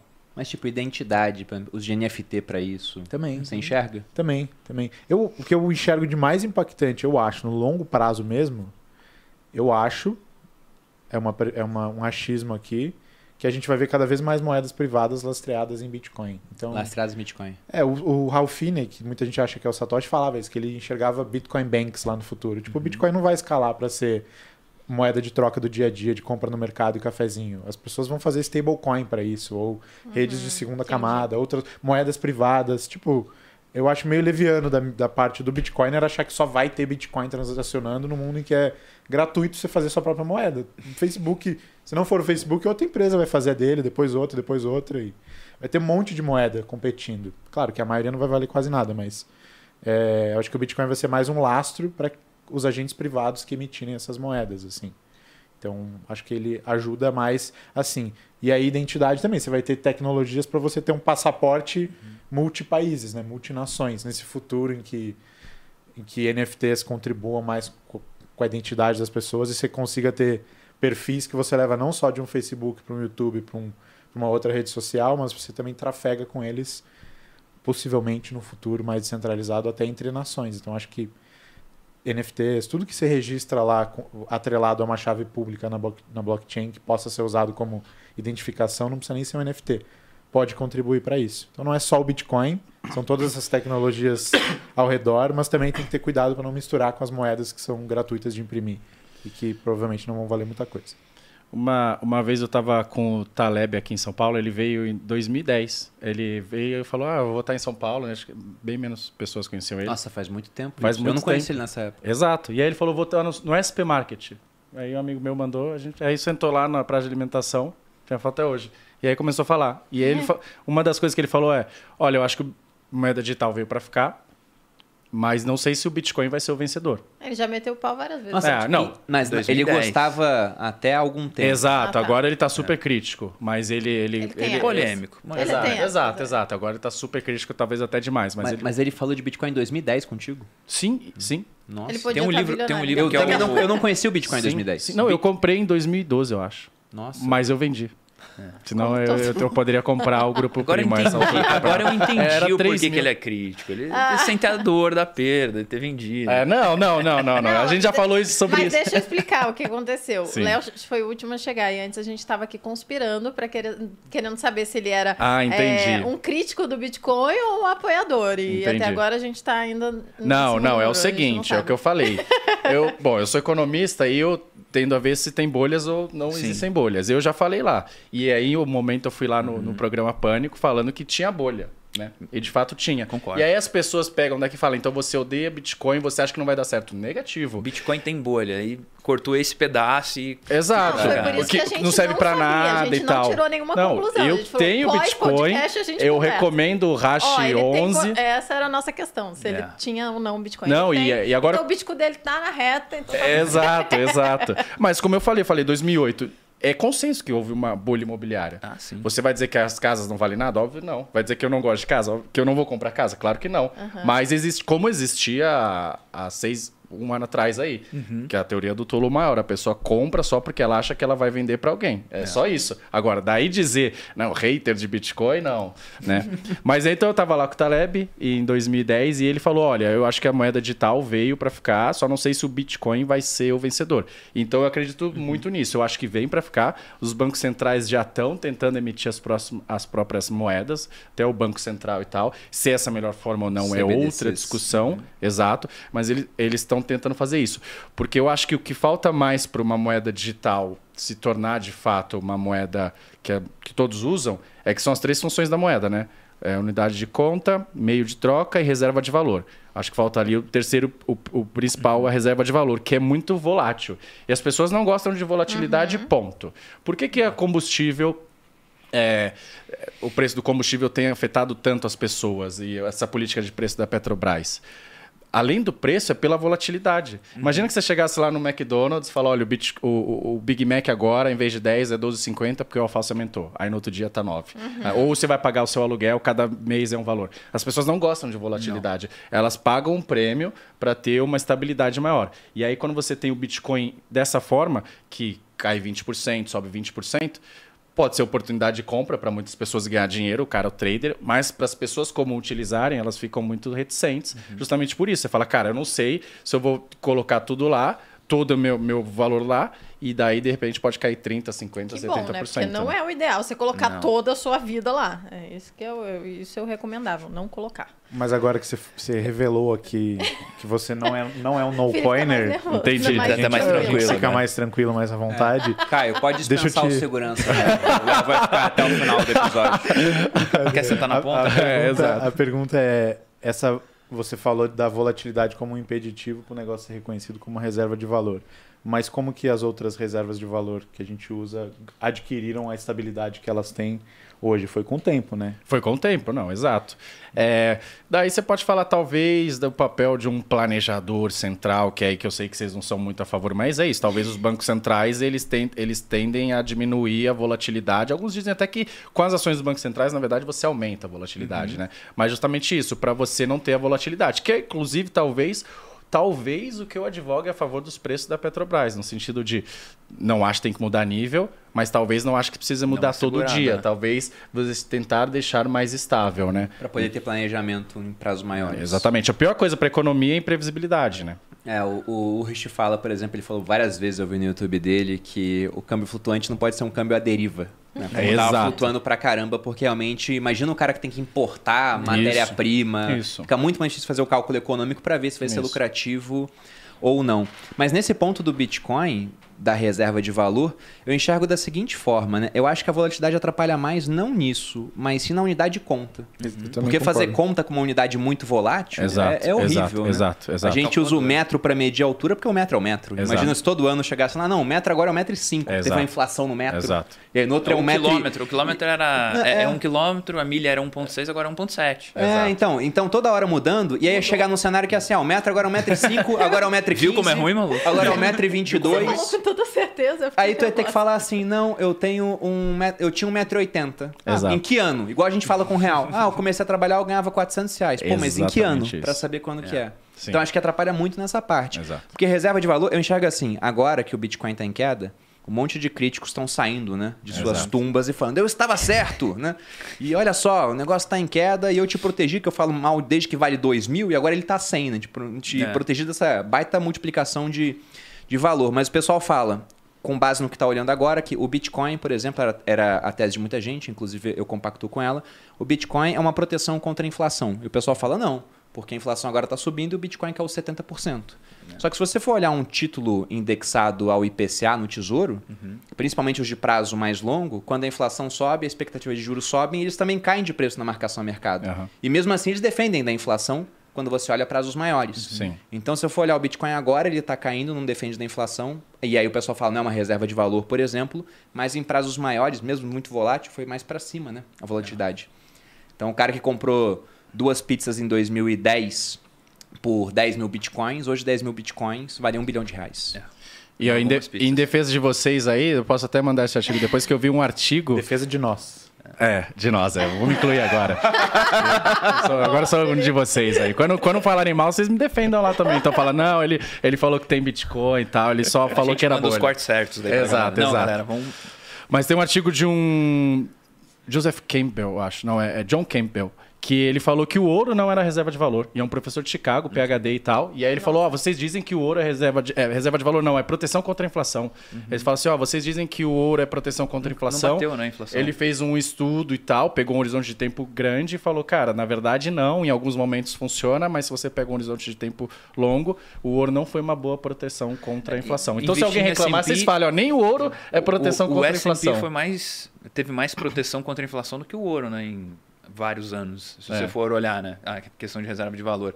Mas até uma coisa que eu, que eu ia falar, você falou das propriedades da moeda, né? Em tese, a propriedade da moeda não é também preservar o, o, o poder de compra ao longo dos anos. E o que a gente vê é totalmente ao contrário, né? Então, a, a gente vê que a volatilidade que as pessoas não percebem, ela também existe. né? Um real comprava X Exato. valor, agora compra muito menos, né? X menos 90%. Então, isso as pessoas não percebem. Agora, quando vê o Bitcoin que, que tem a volatilidade, acho que elas sentem mais, né? Exato, que é o que eu falei, a questão da volatilidade. Exatamente. Bom, aqui, é, como é que vocês enxergam a tendência para o mundo? Essa é uma pergunta desafiadora, eu sei que vai ser só em base de achismo, porque ninguém tem bola de cristal. Mas como é que vocês enxergam o mundo, pensando no que a gente já falou até agora, de que tem projetos de cidades privadas, tem gente criando moedas independentes, tem bilionário querendo construir cidades em alto mar, etc., tem exploração espacial. O que vocês acham que vai ter no mundo daqui a 20 anos? O Brasil vai continuar sendo o mesmo país? Vai ter fragmentação? Outros países vão se fragmentar? Deem um chute aí. Caraca. 20 anos. 20 anos. Ah, Acho mentira. que- Todos nós estaremos vivos daqui a 20 anos. Sim, graças a Deus. Vamos estender, vamos botar para 30 anos, porque daqui a 30 anos eu vou ter mais de 60. Embora o Google fale que eu tenho 71. Sim, que você estaria com 100. É, e aí, outro dia, o Pedro Malan ele gravou uma Finclass pra gente na plataforma, falando sobre as tendências para o futuro e citando, por exemplo, o problema que nós devemos ter, não só nós, mas vários países do mundo, com a questão da previdência. Porque daqui a 30 anos, 25% da população brasileira vai ter mais de 60 anos. E vai ser a única faixa etária que vai estar crescendo. Pelos dados demográficos de hoje, demografia não é um negócio que muda com muita facilidade, né? Duvido que o pessoal vai começar a ter seis filhos do nada. Nem cabe nos apartamentos que existem hoje. Silêncio. Vai lá. Algumas coisas que me vêm à cabeça, de fora pra dentro. Espero que o Elon Musk já tenha conseguido chegar em Marte, o que pode dar Boa. Um horizonte para a humanidade sonhar com coisas diferentes aí. Quer você goste dele ou não. Espero, segundo o próprio Satoshi Nakamoto, ele falou lá quando ele publicou o Bitcoin, em 20 anos ou vai ter um volume absurdo isso aqui, ou não vai ter ninguém usando. Então a gente está no 13 terceiro Tomou ano mais pro agora. volume absurdo, hein? É, a gente está mais pro absurdo do que pro zero, mas ainda está muito longe do que eu considero sucesso pro projeto, assim. É, em número de pessoas que usam, já tem mais gente usando Bitcoin do que real. É verdade. Mesmo que não seja usando para transações, mas pelo menos encarteirando. É, a galera costuma. Já, acho que já estamos no momento em que a gente consegue dizer que ter Bitcoin é usar Bitcoin, não precisa usar, transacionar, né? Então isso é outra coisa que eu espero. Politicamente não tenho ideia de para onde que o compasso vai estar apontando. Eu suspeito que a gente vai ter unidades de poder mais localizadas, mais fragmentadas, mas não sei se o mundo vai estar vivendo uma onda vermelha ou uma onda azul. Adoraria que a gente tivesse passado desse ponto já com a liberdade de entrar e sair de qualquer sistema político, que a polarização diminuísse e o melhor vencesse na arena do mercado e da cultura. Vai lá. Cara, é, bom, pensando em cripto, eu acho que cripto deve ser cada vez, deve popularizar ainda mais, principalmente pela questão da geração, né? Então, daqui 30 anos, provavelmente seu filho esteja muito mais acostumado com Bitcoin e tudo mais. Então, eu acho que é, tende a ter mais pessoas usando. Falando da questão cidade, governos, eu acredito que aí eu, vocês vão achar que eu estou muito pessimista, mas eu acredito que o mundo ele deva caminhar mais, como o Felipe comentou, para uma uma zona vermelha, assim. Eu acho que Você acha? va- vai ter cada vez mais governos autoritários, cada vez mais controle, cada vez mais, mais a gente quer saber o que você está fazendo, a gente controla isso. Se você não aceita, você está fora do sistema. Ou você adere à regra, ou você está fora do sistema. E aí alternativas Igual na como China, por exemplo. é, mas eu acho que é até mais pesado, sim, e de forma global. Eu acho que é uma coisa que, que eu acredito que vai para essa tendência, assim, de um controle, de Nossa. ou você adere a isso É. e pronto. Eu acredito que é mais nessa linha do que. A gente não estava otimista antes? O que aconteceu? Não, tô otimista com o Bitcoin. Tô otimista com o Bitcoin, mas eu acredito que está mais para esse caminho. Se você for ver os presidentes que têm ganhado, toda essa questão, eu acredito que é uma, uma linha mais fácil de acontecer. O que, que você vai estar fazendo nesse cenário? Tô comprando Bitcoin. se, eu, se eu for ser Mas vai estar tirado... numa ilha privada? No- Então, por enquanto, não sei, né? Por enquanto, ainda não sei o que fazer. Não, não acho que isso ainda nem aconteceu para saber qual é o próximo passo, né? Mas acho que o primeiro passo é tirar o dinheiro do governo comprando Bitcoin. Acho que esse é o primeiro passo, é o que cabe e o que está ao meu alcance, né? Agora, o que vai acontecer depois, aí talvez eu adira, vou, vou aderir ali uma comunidade, que tem o cara que produz, que eu pago em Bitcoin para ele, o outro que faz alguma coisa. porque eu não quero fazer parte do sistema, por exemplo. Né? Não estou dizendo que eu não quero, mas só supondo aqui que possa acontecer. Pô, eu, eu, eu compartilho um pouco dessa opinião de que acho que o governo cada vez mais ele vai se intrometendo nas nossas vidas, porque é o que a gente falou, são demandas de algumas pessoas. Então, por exemplo, é, a gente é não pode, democrática isso. É, a gente não pode fumar. Talvez aqui, se vocês quiserem, vocês deixam, mas num restaurante a gente não pode fumar mais. É, o governo falar assim, ah, não pode ter. Que é aquele filme é, Obrigado por Fumar. Uhum. Muito uhum. bom. Que é isso, assim, o governo às vezes chegando e falando assim, você não pode comer gordura, não pode ter mais é, é, açúcar de, desse nível, assim. É, no Rio de Janeiro não pode ter sal na mesa. Que absurdo. Gente. Exato. Não tem nada que é. Exato. cientificamente que Resolveram o principal que morte. O, cocaína? Do, o problema de morte do carioca era isso, era o sal. Não de é o das coisas. É. Era o sal. Era o Ué, sal não pode pacotinho. ter o canudinho daquele jeito é. que tinha, não pode ter o ketchup daquele jeito que tinha. É porque, enfim, então controlando essas coisas. Agora, eu vejo, para não ser pessimista, né? Eu vejo um, um avanço no, no, como as como a gente precisa de autorização do Estado para algumas coisas, por exemplo, é, cartório, por exemplo. Uhum. Não faz o menor sentido mais você ir lá e uhum. ter que provar que você é você. É. Então, por exemplo, se você vai abrir a conta no banco digital, é cinco passos aqui. Pô, é. tira uma selfie, assinou e acabou. Né? É, DocSign, por exemplo, quando alguém manda um contrato para assinar, eu falo, mano, vocês estão em que idade, né? Vamos fazer digital, digital, né? Digital, assina lá, é isso. Então, nesse, nessas questões eu vejo, é, eu sou otimista, que é um pouco do mais aí do, além de Bitcoin, de blockchain, né? Uhum. De você ter duas, dois contratos ali entre duas partes, Sim. pessoas que acordam e tá tudo certo, e isso já basta do que você precisar um cartório lá para assinar, que no fundo a gente sabe que não, não evita nada. Né? Uhum. E você acha que o real vai estar existindo daqui a 30 anos? Ah, uma pergunta boa. É verdade, é verdade. Ele existe há 20. Ah, vai fazer 28. O real agora. que a gente 28. conhece hoje ou. É, sem sufixos e novos. É. Você está perguntando se. Novo, né? É isso, você está perguntando se vão adicionar alguns zeros? Ah, pode ser que sim. Tirar alguns zeros, né? É, é exato. É, é. Pode ser que sim, porque, enfim, colocar 30 anos aí com inflação de 5% aí, sim. Mas o Banco Central baixou a meta para 3 e pouco. É, mas meta não serve para nada, A né? meta também era mais baixa do, quando... Ah, a, dobra a meta, esse ano é 3,5, né? E a pergunta, será que o dólar tá, tá vivo daqui a 30 anos? Pois é, eu confio mais no dólar, apesar dos pesares, do que numa moeda de país emergente. Uhum. Se você me falar, Felipe, você acha que vai ter o real daqui a 30 anos? Eu acho que vai ter um novo cruzeiro aí, que a gente é adora isso. desenterrar esse nome, né? Exato, exato seu Cruzeiro 3. Isso, novo real, alguma, alguma coisa, assim. coisa assim. E o sim. dólar tem uma coisa muito legal, né? Muita gente confia nele. Eu acho que só isso Tem muito já mais vale demanda global. Mas. É narrativa também, eu né? tô pra ler aquele livro do Ray Dalio que fala sobre a mudança, né? Do, dos poderes econômicos. Que ele fala: olha, o que está acontecendo agora, China e Estados Unidos já aconteceu antes Estados Unidos e Inglaterra, e antes Inglaterra e Holanda, e antes Holanda e, e é difícil Espanha. a gente acreditar também nisso. Fia, São raras as né? gerações que vêm esse período de transição, mas a gente pode estar no período de transição. O ponto é que hoje eu não vejo o que substituiria o dólar, que a moeda chinesa é. é difícil usar aquela moeda, né? É, o, a gente tende a olhar num espaço de, de tempo muito curto. E uma coisa é verdade, quando você olha no espaço de tempo longo. Todo grande império cai, qualquer uhum. que seja ele. Uhum. Exatamente. Qualquer que seja ele. O Instagram não vai existir em algum momento. Não vai existir, não. por mais que você fale assim, uhum. não, não vai existir em algum momento. Então, os Estados Unidos, em algum momento, eles vão deixar de ser a maior potência. É simples verdade. assim. Por quê? Porque todo o grande império caiu. Né? É, o Império Bizantino, os romanos, qualquer que. Aí deixa para o especialista, né? o Bruno, de, de, de, de, de idade Já fala olhando para o Bruno assim. É, exato. É, exato. Então, todo o grande império cai. Só que, claro, num horizonte de tempo, às vezes a gente vive muito pouco em relação a isso. Mas em algum momento vai acontecer. O dólar não vai ser a principal moeda e, e, e os Estados Unidos talvez não vai ser a principal potência. Mas a gente pode ter certeza que o Bitcoin vai estar aqui daqui a 30 anos. Então, é cara. Certeza. Não, eu tenho zero não? certeza disso. É o que eu, eu falei, também... o Taleb, eu compartilho do Quero Taleb.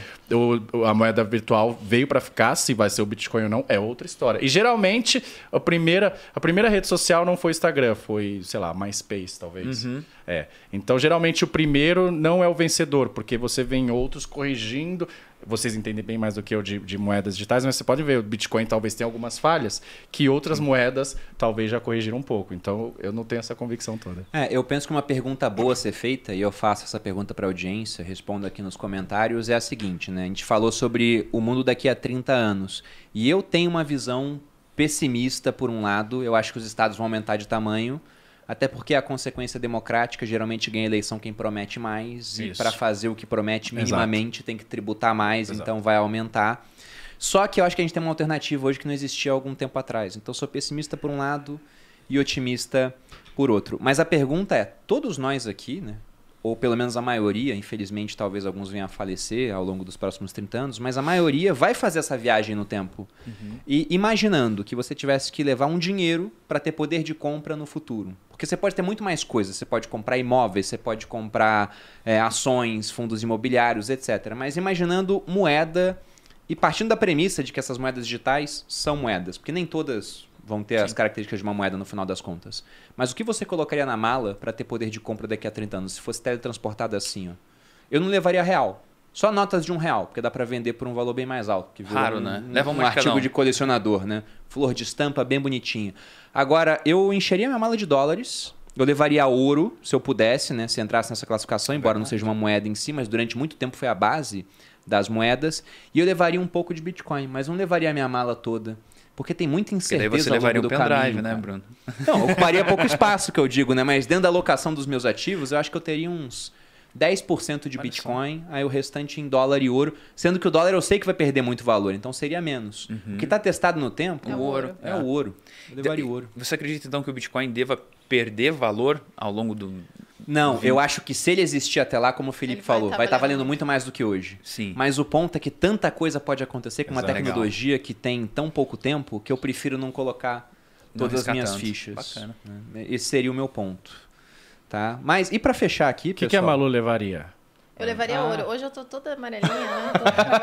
Tô no ouro. Eu levaria o inclusive. Bruno. Eu nisso. Mas é- E o Bruno é resolve. Eu entro na mala, Boludinha? Vira e mexe, o Bruno, a gente tem lá em casa. O Bruno Verdade. sempre fala isso e eu sempre falo. Eu levaria ouro e dólar, talvez. E Bitcoin não ocupa espaço, né, gente? É, um A gente tem a mala de fuga Mas lá em casa. ocupa que a gente espaço em alocação pronto. de ativos, que eu Ah, digo. tá. Né? Isso, exato. Entendi. É, Mas- eu levaria talvez um pouco de Bitcoin, mas acho que seria mais ouro mesmo. Para fechar o superchat aqui, eu vou ler o superchat do Leandro Madeira Pitelli, que pagou R$ 27,90 para nos elogiar. Esse é o time mais pesado do mundo cripto. Por que, que paga? Sei lá. Não eu sei. não entendi quis também. pagar R$ 27,90, não sei. Esse é o time mais pesado do mundo cripto, é uma honra a 21 million ser conhecida por alguns de vocês, deve ser a empresa do Leandro. Bom, desejo sucesso aí com o seu negócio, Leandro. Ele podia E- ter mandado 21 reais, né? 21 milhões, 21 reais. Exato. É, mandou, mandou um- até um pouco mais. Não, foi bom, foi bom mandar mais. Eu gostei. e agora, só para fechar, para ver como essa ideia de, entre aspas, cidades privadas, ela não é tão moderna assim, o Brasil já foi pioneiro nesse movimento.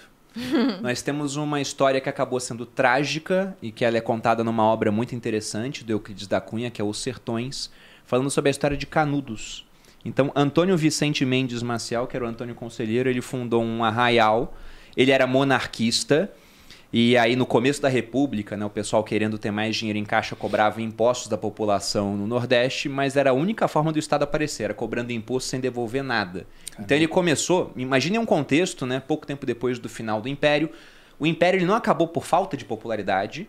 O imperador era muito popular naquela época. Então, pouco tempo depois do final do Império, surge esse cara falando que a República está errada e a República só cobrava imposto, não fazia nada com o cidadão do sertão. E você tinha, há pouquíssimo tempo, em 88, 1888, tivemos a Lei Áurea, em 89 caiu a, a monarquia. Então, você tinha uma massa de ex-escravos que não encontravam um emprego vagando e esse cara ofereceu orientação espiritual e uma cidade onde as pessoas poderiam ter a sua casinha, prosperar com sem cobrança de impostos, né? Você tinha só algumas coisas lá dentro para poder viver em sociedade, porque há um custo com isso. E aí quando isso começou a acontecer, a mídia na capital falou: "Olha, tem um cara, um monarquista, é perigoso, não sei o quê". Então nós tivemos quatro expedições militares para acabar com a Real de Canudos. As três primeiras foram derrotadas pelo pessoal de Canudos. A quarta, que envolvia aí quase 8 mil homens, acabou com todo o território. Inclusive, a República prometeu quem se render né, não vai sofrer nenhum tipo de consequência. E quase todos foram degolados ou enforcados. Nossa. Algo conhecido como gravata vermelha virou uma chacina. Tanto que Euclides da Cunha, que ele era correspondente de guerra, ele observou muitos dos fatos. Ele escreveu depois Os Sertões denunciando aquilo que foi um dos maiores crimes do começo da República. Nossa. Caramba. Mas era uma cidade privada. Tinha seu próprio estatuto, tinha suas leis, só que eles não reconheciam o poder central. E aí, na ausência desse, desse É. reconhecimento, eles acabaram sendo engolidos por ele no final das contas. Até porque eram feitos que ex-escravos, talvez seja por isso. Também, Era, Também. era, era uma população muito negligenciada Uhum. pelo poder vigente, né? E É. aí a- acabou surgindo esse tipo de coisa. Bom, mas fica a recomendação de leitura para quem quiser conhecer a história de Canudos dos Sertões, é muito bom, tá? E mais alguma coisa, pessoal? Vocês querem acrescentar aqui o episódio? Essa aí me lembrou de a Jonestown, aquela nas Guianas, lembra? Que tinha um pastor, Jim Jones. Eu não conheço essa. Tem até tem uns filmes Que aí, pessoal- documentário. Ele juntou Uma sei seita, lá, né? Não sei se centenas ou milhares de pessoas, era meio que uma seita. E se estabeleceram na Guiana depois de procurar um lugar por muito tempo e ficaram lá vivendo na, sob o estatuto deles. Terminou em tragédia também, mas parece que todo mundo se matou. Uma história Teve uma história que. Nossa. É, teve uma história. Vamos para- vamos pro paraíso, aí as mães deram. As mães deram alguma coisa para as crianças, os maridos para as mulheres, os sacerdotes para os caras, e aí no final, o cara para os sacerdotes e ele se matou no final. Foi uma Deus coisa bem caótica, Nossa. assim. Mas aqui em Canudos você chegou a ter, segundo as estimativas, 20 mil pessoas. Caramba, Bastante 20 gente. mil, é pra época, sobretudo, Uhum. era bastante é gente. bastante. Eu tava pensando se as capitanias hereditárias não era meio que isso. Talvez um pouco, né? Você pegou lá, ó, vamos dividir um pedacinho, cada um fica um pedaço aí, toca do jeito que dá. Depois foram criando as leis, e aí deu no que deu. Não, tem, tem paralelos históricos. Sim, sim. Tem. Mas, então, como as pessoas encontram vocês em rede social, pessoal? Pô, e falem eu- também dos principais projetos de vocês, né? Vendam peixe. Boa. Eu tô lá no Instagram, uma conta nova, arroba Felipeter, com TH, no Twitter também. E eu sou sócio da Paradigma.education, lá no Instagram ou no site também, vocês nos encontram. A gente sempre produz conteúdo original e legal sobre cripto. E como o Bruno tinha falado antes, eu sou co-criador, junto com ele, do Viver de Renda Cripto, Pô, legal. que é um curso de aprofundamento em cripto, vai do básico ao avançado. E se tudo der certo, esse mês que está entrando agora vai ter turma nova, então fica de olho. Já tá. Vamos fazer. Parece Inclusive, vai ter Code- um, um link na descrição aqui, um QR Code na tela, para que você possa entrar numa lista de pré-matrícula para ser avisado das novidades do curso. Deve Também ser- dou aulas lá, mas o principal é o Felipe, até porque ele é muito mais especialista do que eu Eu nesse ia assunto. falar que Deixa deve eu- ser um dos melhores cursos de criptomoeda. Eu posso falar porque não é nenhum dos dois. Ah, o, o Persigo também vai discordar, porque ele Não, tem um mas dele. é, não, mas é, mas é um dos melhores. Não, Sabia que eu ia verdade. fazer uma merda, falar uma merda. Não, não, mas é verdade. É meu papel aqui. Eu vou fazer o curso de vocês, aí vocês podem falar. Pô, o Léo Siqueira foi meu aluno. Sou formado no Vivendo de Renda Cripto. É, como como não, assim não, eu não falem mal dele. E Exato, e a gente vai falar, dele. viu, Léo? Isso é propaganda pra gente. Cara. É, então, Cara, exato. Doutorado em economia aí. Exato. Então, eu no Instagram Leonardo Siqueira BR e no Twitter Léo Siqueira BR. E o principal projeto agora é o- esse mundo que eu entrei aí na arena né, da, da, da política, porque eu estou terminando o doutorado em economia, né? Eu pensei, pô, o que, que eu vou fazer depois tal? Poderia ir para o mercado financeiro, alguma coisa assim. Mas acho que é o que eu gosto, acho que falta pessoas debatendo com dado e evidência. É aquele negócio. Ah, a gente fala esquerda, direita, azul e vermelho. A verdade é que o pobre, o cara que é mais pobre, não tá nem aí para isso. Ele quer saber quem é que vai conseguir colocar mais comida na mesa dele. É simplesmente assim, né? Isso fica, às vezes, num, num pessoal que, tá no- que já venceu muito na vida, que tá no topo da pirâmide de Maslow ali, podendo discutir, ah, mas isso e aquilo. O cara. E, e é- às vezes ele fala assim, ah, as pessoas não têm tanta liberdade e tal. Eu concordo. Mas o cara que é pobre, ele não tem liberdade. Ele não escolhe onde ele vai trabalhar, ele não escolhe a hora que ele sai de casa, ele não escolhe nada. Esse cara, ele tem as necessidades muito mais básicas, né? Então, por isso que eu decidi aí. É, sou pré-candidato agora. Escolhi o novo, por ideologia e tal. Acho que tem os valores que eu acredito. E vamos ver se dá certo aí até o dia 2 de outubro, né? Massa. Pô, eu admiro a tua escolha, porque tem que ter muito estômago, cara. Você com certeza conseguiria ganhar muito bem no mercado financeiro, é altamente capacitado, você tem público, você poderia lançar um curso online, por exemplo. Aposto que várias pessoas já te falaram isso. Sim. É, suas threads no Twitter são algumas das melhores que eu leio. Tirando os que falam mal de Bitcoin. Mas não tem, a gente. É, tá vendo? Foi aí que vocês caçar mesmo e não acharam, tá vendo? Eu só vejo. Eu, eu queria que você fosse candidato a deputado federal, cara. Você faria mais impacto. Mas eu sei também que é uma escalada. Você Exato. pretende entrar como estadual. É um projeto de longo prazo, acho que tem uma curva de aprendizado grande. Então Certo. nós vamos chegar lá. Não adianta a gente também querer chegar muito rápido e daí dá, dá no que dá com vários políticos aí que a gente vê. É, porque tem que ter visão de longo prazo, long term thinking. Então, se Deus quiser, a gente vai estar um dia também em Brasília lá. Pô, bacana. Massa. Desejo muito sucesso aí lá na carreira. Obrigado, obrigado. Bom, pra pra me achar, Felipe Persigo, Felipe com dois P's, no Instagram, YouTube. Ah, para quem quiser conhecer um pouco mais sobre o universo de cripto, NFT, tudo que está relacionado ao mercado cripto. Também tem o meu Plano Cripto, que é uma plataforma de aulas eh, do mercado de criptomoedas e temas relacionados. E é isso. Agradecer também novamente o convite de poder estar aqui com vocês. E sim, é um dos melhores cursos, sim. é porque quando o negócio é, Foi quando o negócio é ruim, a gente fica quieto, né? Mas quando é bom, tem que falar, pô. Tá certo. Obrigado. Vindo de você é um elogio incrível, cara. Você é um dos maiores especialistas também em cripto. Gosto muito do seu conteúdo. Obrigado. Você, Boludinha? E vocês podem me encontrar no arroba maluperini ou nas outras redes sociais, alguma coisa parecida. E também aqui no canal dos sócios, toda quinta-feira, meio-dia ao vivo geralmente, ou outros dias da semana. Então se inscreva e curta esse vídeo, que foi super legal. Então curtam aí, seus miseráveis. Sempre tem que xingar. Faz tempo que eu não xingo a galera. Sim. É, inclusive, vocês não acreditam que eu- o Instagram bloqueou um, Um um corte, porque eu falei que a audiência gostava de apanhar. Olha só. Não, e, e não só bloqueou, como me jogou na Shadowban. Foi Porque mal. eu postei, compartilhei com ela. E aí as pessoas não me acham mais em pesquisa. Só se preencheu o nome inteiro e com um underline no meio. Cara, Sacanagem. Porque de fato a Malu Perini é uma ameaça para a É uma sociedade. ameaça à sociedade. É É um o controle, incrível, né? assim, É enfim. importante. Mas se inscrevam aqui no canal e me sigam lá nas redes sociais. É isso. É, eu acho que o Instagram ele demonstrou o quanto ele é preconceituoso com quem tem histórico criminal. no final das contas. Mesmo a pessoa já estando ressocializada. Pois já, né, é, e a política de ressocialização? Pois é, eu achei um absurdo. Mas só para fechar, tá vendo? Esse é, o, esse é o problema quando a gente, mesmo por uma instituição privada, dá todo o poder para ela. É isso. A Exatamente. gente não tem o que fazer. A regra do Sim, jogo. mas eu também, ele quer fazer, eu não tenho nada com isso também. Ele pode bloquear, não, não tem paciência, né? Tô lá na casa dele. É, se o Instagram não fosse uma rede boa, eu saía de lá. A questão é que mesmo fazendo esse tipo de coisa, eu ainda colho muito mais benefícios do Exato. que malefícios. Mas vocês me encontram no Instagram, Bruno Underline Perini, desde que digitem tudo isso, senão vocês não me encontram. No YouTube, no canal Você Mais Rico, tem vídeo toda segunda e quarta. E aqui no podcast Os Sócios, semanalmente. E fisicamente num projeto novo, que é a Ilha dos Boludinhos, a 500 metros do mar territorial do Brasil. Se você quer apostar em cassino e ver brigas de macacos com faca, né? uma demanda da sociedade que o Brasil, Exato. infelizmente, não atende, vocês podem ir até essa ilha. Fica na Exato. costa do Rio de Janeiro. E só, É entra com, e só entra com o NFT o sócio. Isso entra com o NFT ou sócio, É. justamente. Mas, pessoal, espero que tenham gostado do tema inusitado. Agradeço muito aos convidados. Um grande abraço e até a próxima. Beijos.